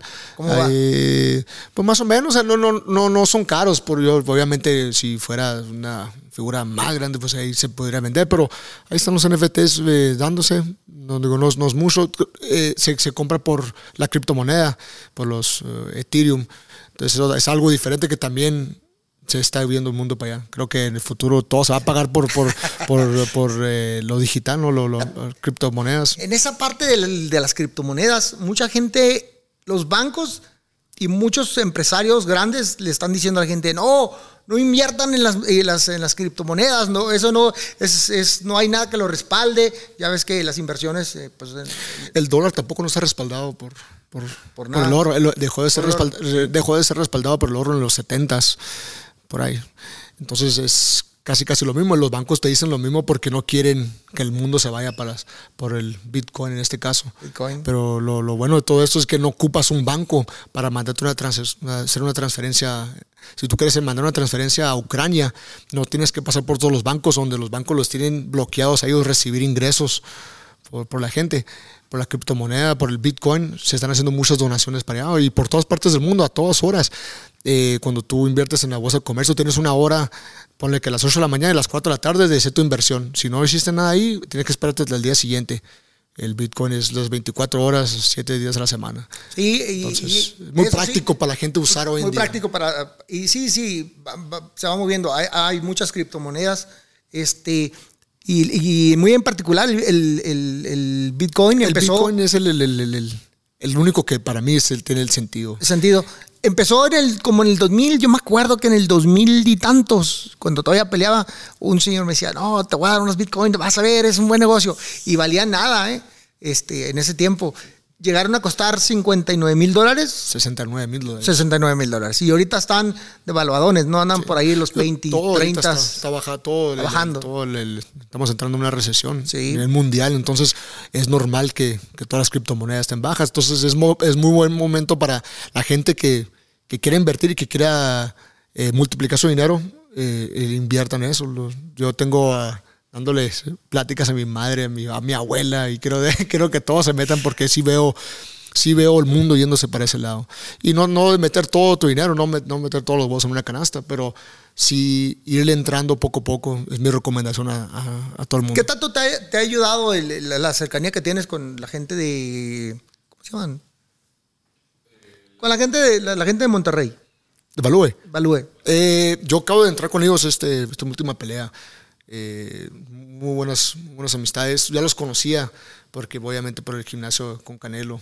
eh, pues ellos son grandes amigos. Entonces eh, ya los conocía, grandes tipazos y pues ahí nos metimos apenas. Entonces creo que vamos en un buen camino. Grandes personas. Sí, sí, sí, son gan- Pero ah, me refería más a que se han acercado contigo, te han dicho, oye, mira, no te pierdas, este, intenta esto. Claro, sí, sí, es una- pues apenas vamos, vamos viendo ahí. Incluso yo también les expliqué un poquito de lo, sobre los NFTs y parece que también están, están, están interesados, Están en- en, interesados. meterse en ese, en ese mercado, porque sí, se, se ve algo prometedor ahí. Y vamos a hablar de algo que la gente, te voy a preguntar algo que a la gente siempre le interesa mucho, porque te ven ahí con fotos y, y, y ahorita platicamos un ratito. El chingado cocodrilo que tienes, que el chingado cocodrilo que tienes, ¿qué onda? Pues allá ¿En, qué, en qué momento se te alocó la, la, la- sí, sí, tres demonios grandes que, que una mascota de un cocodrilo? Vámonos. Sí, eh, lo agarré en el 2009, acá en la Ciudad de México. Eh, un día caminando en una plaza, miré que vendían un cocodrilo y dije, ah, mira, nunca me imaginé, yo soy muy amante de los animales. Yo desde chiquito admiraba mucho a este Steve Irwin, el caza cocodrilos. Entonces, me, me gustan mucho los cocodrilos. Y caminando ahí lo miré y dije, ah, mira, ¿cuánto? Entonces creo que valía como mil pesos. Y pum, lo compré y me lo llevé para el Comité Olímpico. Estaba viviendo en el Comité Olímpico conmigo. Con el cocodrilo, Así es. Com- llegué a tener cuatro en el Comité Olímpico. ¿no te la hacían de jamón? No, pues no sabían. Ah, no se Lo teníamos contrabando. En, el Ah, Comité. Olímpico llegaron en, ese- en esa, en ese mismo edifi- en el piso 2 teníamos hurones, teníamos víboras, un, uno, yo no voy a decir su nombre, tenía un chango, tenía un changuito y yo tenía los cocodrilos. Y no, nunca se ya, ya. ya no- vivimos en el Comité Olímpico, ya no nos pueden decir nada, pero, No, ya, no, ya no. O sea que. eh, un zoológico en Tener un pinche zoológico Sí, adentro. De sí, por sí, sí. ya es un pinche zoológico. ¿no? Tener un desmadre. No, pero no, un saludo a todos los deportistas. La verdad es que. Un saludo a todos, a todos, a todo el Comité Olímpico, la- es- Sí, sí, a nuestros, es nuestros deportistas más importantes ahí de, que representan el país. Pero bueno, es- cada, cada, cada, cada cabeza es un mundo y ah, una jaula ahí adentro. Y así empezó, así empezó. eh, obviamente lo compras y eh, inconsciente, ¿no? O sea, sin, sin los, sin los ver la responsabilidad, una gran responsabilidad que tienes. Normalmente la mayoría de la gente compramos ese tipo de animales y no sabemos que tenemos una gran responsabilidad, un compromiso con el animal, man- cuidarlo bien. ¿Cómo te lo llevaste para Sonora, güey? Mi papá se lo llevó. Ah, en carro. En carro se lo llevó. Ahí va con Cruzando con todos los soldados y todo. Sí. y- pero tenemos, tenemos los Cállese, güey, no papeles. salga. Y lo teníamos- ah, no, es perro. Cocodrilo, guau. Eh, y sí, en, en los Juegos Panamericanos, no, mi papá se lo llevó Sí. y allá lo dejamos en, en Hermosillo. Entonces, eh, una vez se me... es- Teníamos dos. Una vez se me escapó uno. No, miento. Yo estaba en el Comité Olímpico y me lo roban. Tenía un primo mío que me lo estaba cuidando y porque le tenía miedo, le hizo una pechera y lo tenía amarrado. Ahí, como perro. Sí, como perro lo tenía. Lo sacaba Entonces entraron a robar y miraron el animal y lo, lo levantaron así nomás y se lo llevaron. Yo estaba chiquito. Y pues ni modo, me lo robaron. Y estaba en el gimnasio yo entrenando. Ya no sé que habíamos regresado ya meses después y salió en el periódico. Me dice un entrenador, me dice, oye, mira, es un cocodrilo, ¿no será el tuyo? Dice, porque ya tenía uno yo. Y dije, jaja, me lo reímos. Y, y lo miré y dije, ah, sí, es el mío. Y me dice, ah, ¿cómo, cómo, lo, ¿cómo lo conoces? Ese cocodrilo tenía, tenía la cola un poquito mocha. Entonces, por eso lo reconocí. Entonces se llevaron al centro ecológico, fui lo quise reclamar. Dijeron que tenía que ir a la Profepa a, a entregar los papeles que yo tengo de él. Y tenemos 40 días para reclamarlos. Entonces yo ya tenía una pelea en puertas, ya me tenía que ir al campamento. Y los de la Profepa estaban en vacaciones.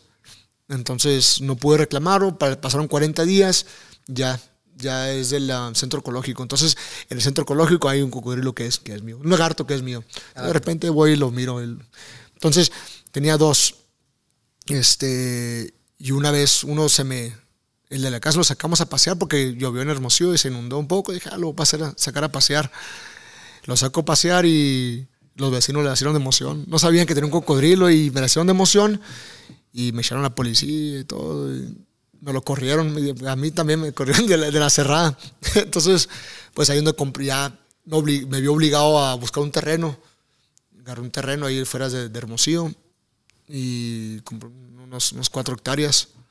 Y ahí empecé a construirle a mi, a mi Era especialmente para mi cocodrilo. Y de repente empecé a meterle ahí, hice una casita. De repente la gente sabía, la, la gente alrededor sabe que me gustan mucho los animales. Entonces llegó uno, me regaló un cochito, de repente llegó unos chivos y, y cuando menos pensé ya tengo todo un reguero de animales. Una granja. Una granja. Oye, ¿y el, ¿y el cocodrilo nunca te ha pegado un susto, güey? Que te agarre, De, güey. chi- de chiquito, de chiquito, sí. Cuando estaba más chiquito, él me, me, me, me alcanzó a morder aquí un poquito el hombro. O lo estaba cargando y tiró la mordida para atrás y me agarró aquí. Y, y de ahí. ¿Sopapo qué? No, no, pues me asusté nomás. los- los- como no, no agarran la onda. O sea, no tiene caso que le pegues, no me agarra la onda. O sea, Pues no, güey, pero párale, hijo, de llévase para allá. no, después me, alcanzó a agarrar un poquito nomás, pero no, no, nada, nada fuerte. Una vez cometí un error yo y se me, se me olvidó que tenía mi perro fuera, Ah, el Chapo. se lo comió. Un pitbull. Y tenía, saqué, saqué el, el, el cocodrilo, se llama Steve. Y en eso, oigo que viene corriendo algo y volteo y era mi, era mi perro. Y el Steve, en vez de venirse conmigo, se fue sobre ahí y se agarraron. Se agarraron entre los dos. Y nomás estaba yo y un, y un- y un amigo, el que me cuida del rancho. Se hubiera estado a cámaras y todo para que vieran esa pelea porque estaba... todo- todo- todo- Yo creo que el perro No, digo, si tengo puede, que... si puede, tengo- defen- Ay. Si Puede tengo- defenderte. Sí. Eh, sin- si, si hubiera estado, eh, si hubiera tenido que escoger de uno al otro, escojo mi perro. Mi perro sí me, sí me quiere mucho. Y me, obviamente- Sí, sí, güey. eh, pero eh, me le viento entre medio los dos. Estamos peleando. Y digo, que ojalá hubiera cámaras para que me crean la historia esto, porque si este, todos dicen, ah, está loco. Y si Tarzán era me nada. arriba y no soltaba a mi perro, pero lo tenía aquí el pecho. Yo pensé que lo tenía el cuello, lo tenía el pecho.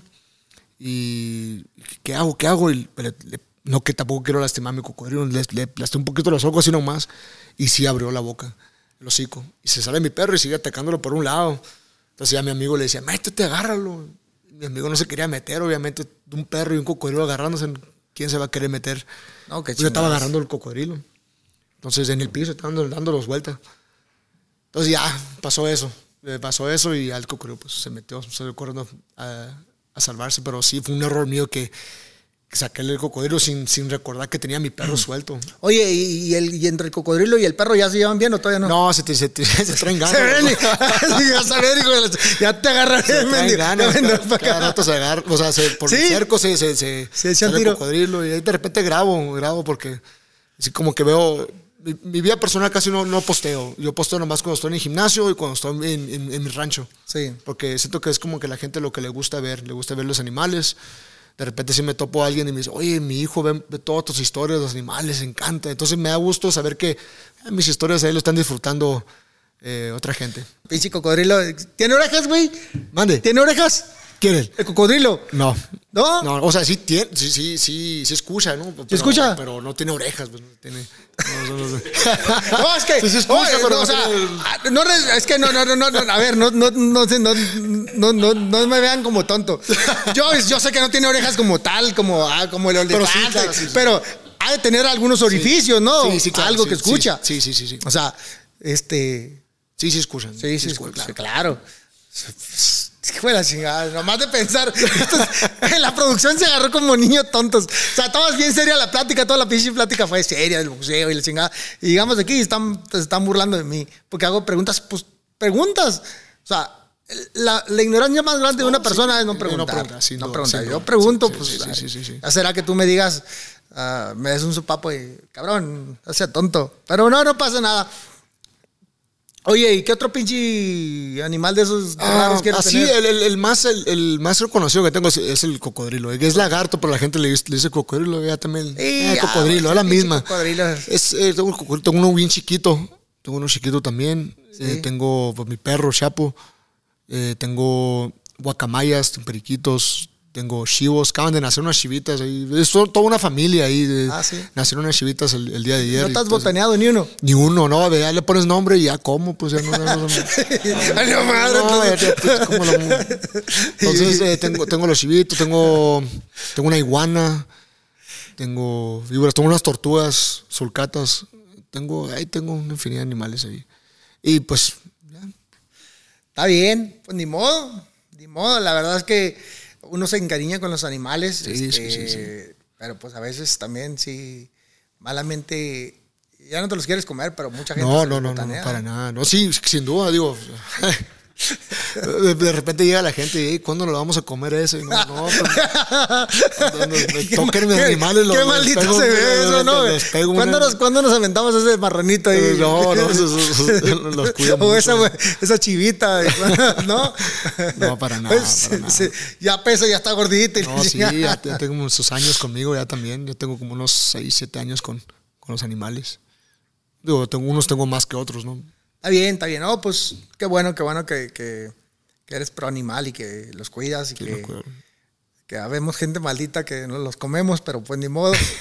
Ay, sí, los, y los cocodrilos ya ves que los, los usan para, Cinto y botas. para cinto, botas y todo, ¿no? Yo una vez agarré un pajarito, un pajarito, eh, en la escuela donde iba había unas palmeras y ahí es muy común que haya muchos pajaritos. Este, un periquito se cayó, no me preguntas cómo se cayó. Y yo le, le puse el suéter, se lo aventé y le metí la mano, güey. Y me agarró, y me agarró del, del dedo del pinche periquito, pero bien duro. ¡Tras, tras!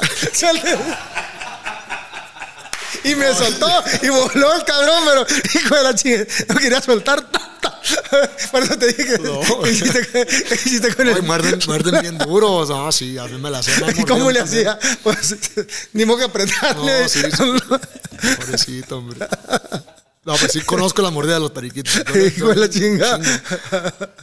Pero bueno, bueno, Raza, pues algo que le quieras decir a la gente que, que Ah. en su momento no hubo oportunidad, porque aquí puedes decir lo que quieras, como No, quieras, nada, cuando quieras. Es simplemente de- agradecerles a toda esa gente que ha estado conmigo. Yo sé que mi carrera ha habido altas y bajas y todo lo que ha pasado, pero sinceramente toda esa gente que, que ha estado conmigo, porque sí mucha gente sí me apoyó, y sí mucha gente está, ha estado a mi lado y le agradezco a toda esa gente que durante las altas y bajas han estado conmigo. Yo simplemente les digo que siempre voy a lo mejor de mí en cada pelea. Estoy para tratar de brindarles un buen espectáculo porque quiero ser reconocido como son reconocidos los grandes. Entonces, gracias y espero seguirles dando buenas peleas a todos. Cuéntame algo por último, güey, porque me, me- me vino a la cabeza la locura. Cuando, cuando nos vimos allá, me dijiste que eras fan de nuestro programa de aquí que tenemos junto con Marco Antonio Barrera. Eh, ¿Cómo te esperabas ver en el programa o sentir?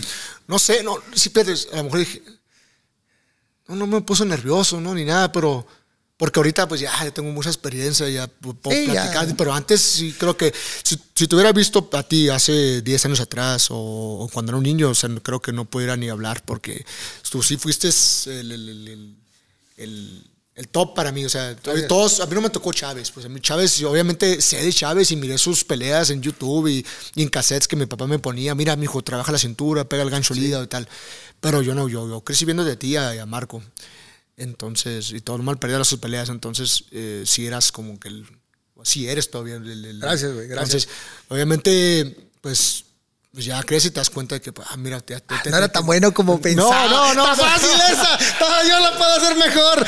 No, no, no, simplemente te das cuenta que somos seres humanos todos y, claro, que, y que, claro, claro. pues eh, tú a lo mejor también cometes errores y también, eh, pues, eres, eres igual que todos aquí, igual yo, igual Ah, todos, todos, todos, todos, somos uno. Entonces, pues ya, ya puedo controlar un poquito, pero si me hubieran dicho hace años atrás y me hubiera puesto muy nervioso ver, ver, a, ver a, a mí, lo que la primera vez que te vi a ti fue cuando peleaste contra el matador Chávez. Matador Chávez. Fue la primera vez que yo fui a, la- a Las Vegas. Fue la primera vez que vi un, una pelea de, al- de alto nivel elite. Y obviamente fue, fue- y fue la pelea donde tú te coronaste campeón mundial, las 130 libras por el 130 CMB. O sea, me acuerdo muy bien esa porque obviamente vi a mi ídolo pelear ese día. Y, Gracias, y estamos hablando de eso más temprano. Que Sí, me sí, acuerdo muy, me puse nervioso en el primer round porque te lastimaron y, Oh, me y tal cosa. pinche golpazo. Pero- que- que me mandaron a la luna, pero bueno. No, yo estaba en Disneylandia en ese, en ese entonces, Ah, en- viendo esa pelea. Yo, para mí, yo, yo, yo no. Yo no mis, mis ídolos, mis héroes no fueron Superman, no fueron eh, Spider-Man. Era puro boxeo. Era boxeo. Entonces, ahorita, pues ya estoy aquí. Digo, que- qué curioso la vida, cómo me ha presentado y me ha puesto a, a grandes personas enfrente de mí y he aprendido de ellos. eh, de- la verdad que he visto el programa y dije, ah, un día voy a estar ahí. Y, y los veo. Y no me agüito, te lo juro, no me agüito cuando escucho y dicen, digo, no, porque pues cada quien tiene, su- tiene su, su manera de ver las cosas, tiene su, su perspectiva del, del asunto. Te voy a decir la neta, te voy a decir la neta. Los fans que nos están viendo son los que luego me están chingando. Dile, dile algo, dile algo. No, se vale, se vale, pero sí dije, ah, un día voy voy a ir quiero, Un quiero- día- quiero- quiero ir al podcast. Un día, día me voy a podcast. desquitar a ese cabrón cara a cara. y Le voy a decir que, que no es tan bueno como creía y que yo No, puedo hacer no. esto mejor. No, no es cierto. nada, para nada. Me da mucho gusto. Qué bueno que, que pienses en los fans. Qué bueno que pienses en, en el boxeo. Que, que te sientas, porque eso es bien importante, que tengas responsabilidad con lo que haces, con lo que hablas, con cómo te quieres ver arriba del ring, porque es bien importante para los fans este, darles buenos ejemplos. Ya, si te, uno mientras que ofrezca lo mejor, ya que ellos tomen lo que quieren, ¿no? Ya si de repente te critican o, o habrá gente que reconozca. Hay gente que sí, créemelo, porque eso sí me ha tocado ver. Hay gente que sí tiene claridad con lo que haces y te dice, hey, yo te felicito por esto, por esto, por esto, porque nunca has hecho esto, nunca has hecho- y, y te, encajonan en un, en un lugar bonito y dices, ay, güey, cuando menos un, Sí, un cabrón claro. reconoce lo que hago, güey. Entonces, por por eso eh, le agradezco a toda esa gente que, que sí han estado conmigo, porque digo, se siente bonito, se siente bien cuando la gente pues, sabe el asunto y te está, pues, como el dicho, ¿no? Los aplausos muchas veces valen más que el, que el dinero. El- Sí, totalmente. Entonces, siempre, es- sí, siempre he sido muy agradecido con toda esa gente y con la gente que me ha apoyado durante mi carrera desde que inicié, todos los entrenadores que he tenido, hasta ahorita con Eddie Reynoso, muy agradecido con, con todas esas personas que, que me han ayudado a ser lo que soy yo ahorita. Qué bueno, me da mucho gusto, me da mucho gusto y hay que echarle muchas ganas eh, y muchas felicidades porque hoy seguramente lo, te lo puedo asegurar, eres inspiración para muchos jóvenes y qué bueno que tengas responsabilidad con, con tus actos para poder eh, influenciar bien a esa gente que México lo necesita. Amigos, muchas gracias, les agradecemos mucho, eh, pasamos un rato muy agradable, espero que se suscriban, ayuda, ayúdame a invitar a la gente que se suscriba, güey. Suscríbanse, no se pierdan este, estos podcasts que para mí, para el público y la gente que le gusta el boxeo, estoy seguro que va- les va a gustar, digo, tantas historias. Digo, a mí me, lo personal me hubiera gustado que tuviera Marco aquí porque hubiera tenido los dos, a los Sí. dos ídolos los míos. Pero la verdad, no se pierdan, no se pierdan. Suscríbanse, únanse aquí en, por Facebook, por YouTube, por todas las plataformas. No se pierdan estas grandes pláticas que tenemos con, con Eric Morales y Marco Barrera. Sí, fíjate que hemos, hemos, hemos estado adopta- adoptando diferentes este, maneras de cómo... Nada más no se van a pelear. por No, favor. no, no, no, no, no, él ahorita mismo, no, no. Me pone no. muy nervioso. Te pone yo- yo- nervioso, yo ¿por quiero qué? A ver, cuéntame. bien, por favor, no, no, no, no, no se enojen. Ah. Que, que tengan ¿Qué, qué paz. ¿Qué- qué- qué- sí, te, sí te damos la impresión de que queremos pelear? Ah, a veces. A veces digo, estos a mí que todavía traen algo. Digo. ¿Por qué, güey? No, pues no sé, digo, los escucho hablar digo, ay, estos nomás no se van a agarrar. Se van a agarrar estos pinches locos son, ahí. Son los dos ídolos míos y yo quisiera verlos como están ahorita trabajando juntos y que tengan una. Ah, este- esto lo que están haciendo que sea exitoso para los dos. Pues en una de tantas a lo mejor sí nos agarramos, no sé. No, pero ya fuera de broma, este, no, no, nos respetamos bien, nos, trabajamos a gusto, eh, a- pese a que seguramente, pues, te acuerdas el problemilla y, y regresó el programa, este, nos llevamos bien, Qué bueno. o sea, gustó. nos saludamos correctamente, interactuamos en el programa, salimos, cada quien toma su, su espacio, su lugar y no pasa nada. Este, hacemos las cosas pro- profesionales. Pero eh, invitar a la gente, tenemos un nuevo formato ahí donde yo traigo algunos invitados, él, él traerá a los suyos también y, y int- intentamos hacer las cosas diferentes para que fluya. Eh, no, no- esa, esa parte de estar con los dos, a lo mejor más adelante con mucho gusto nos la aventamos, porque sería padre, hay que esperar que hagas ahí un par de cositas, que recuperes el título mundial, que, claro. que tengamos tema para, para, para hablar y hablar de tu cocodrilo y un chingo de cosas más. pues muchas gracias, eh, nos vemos pronto, no se pierdan, suscríbanse, saludos a todos.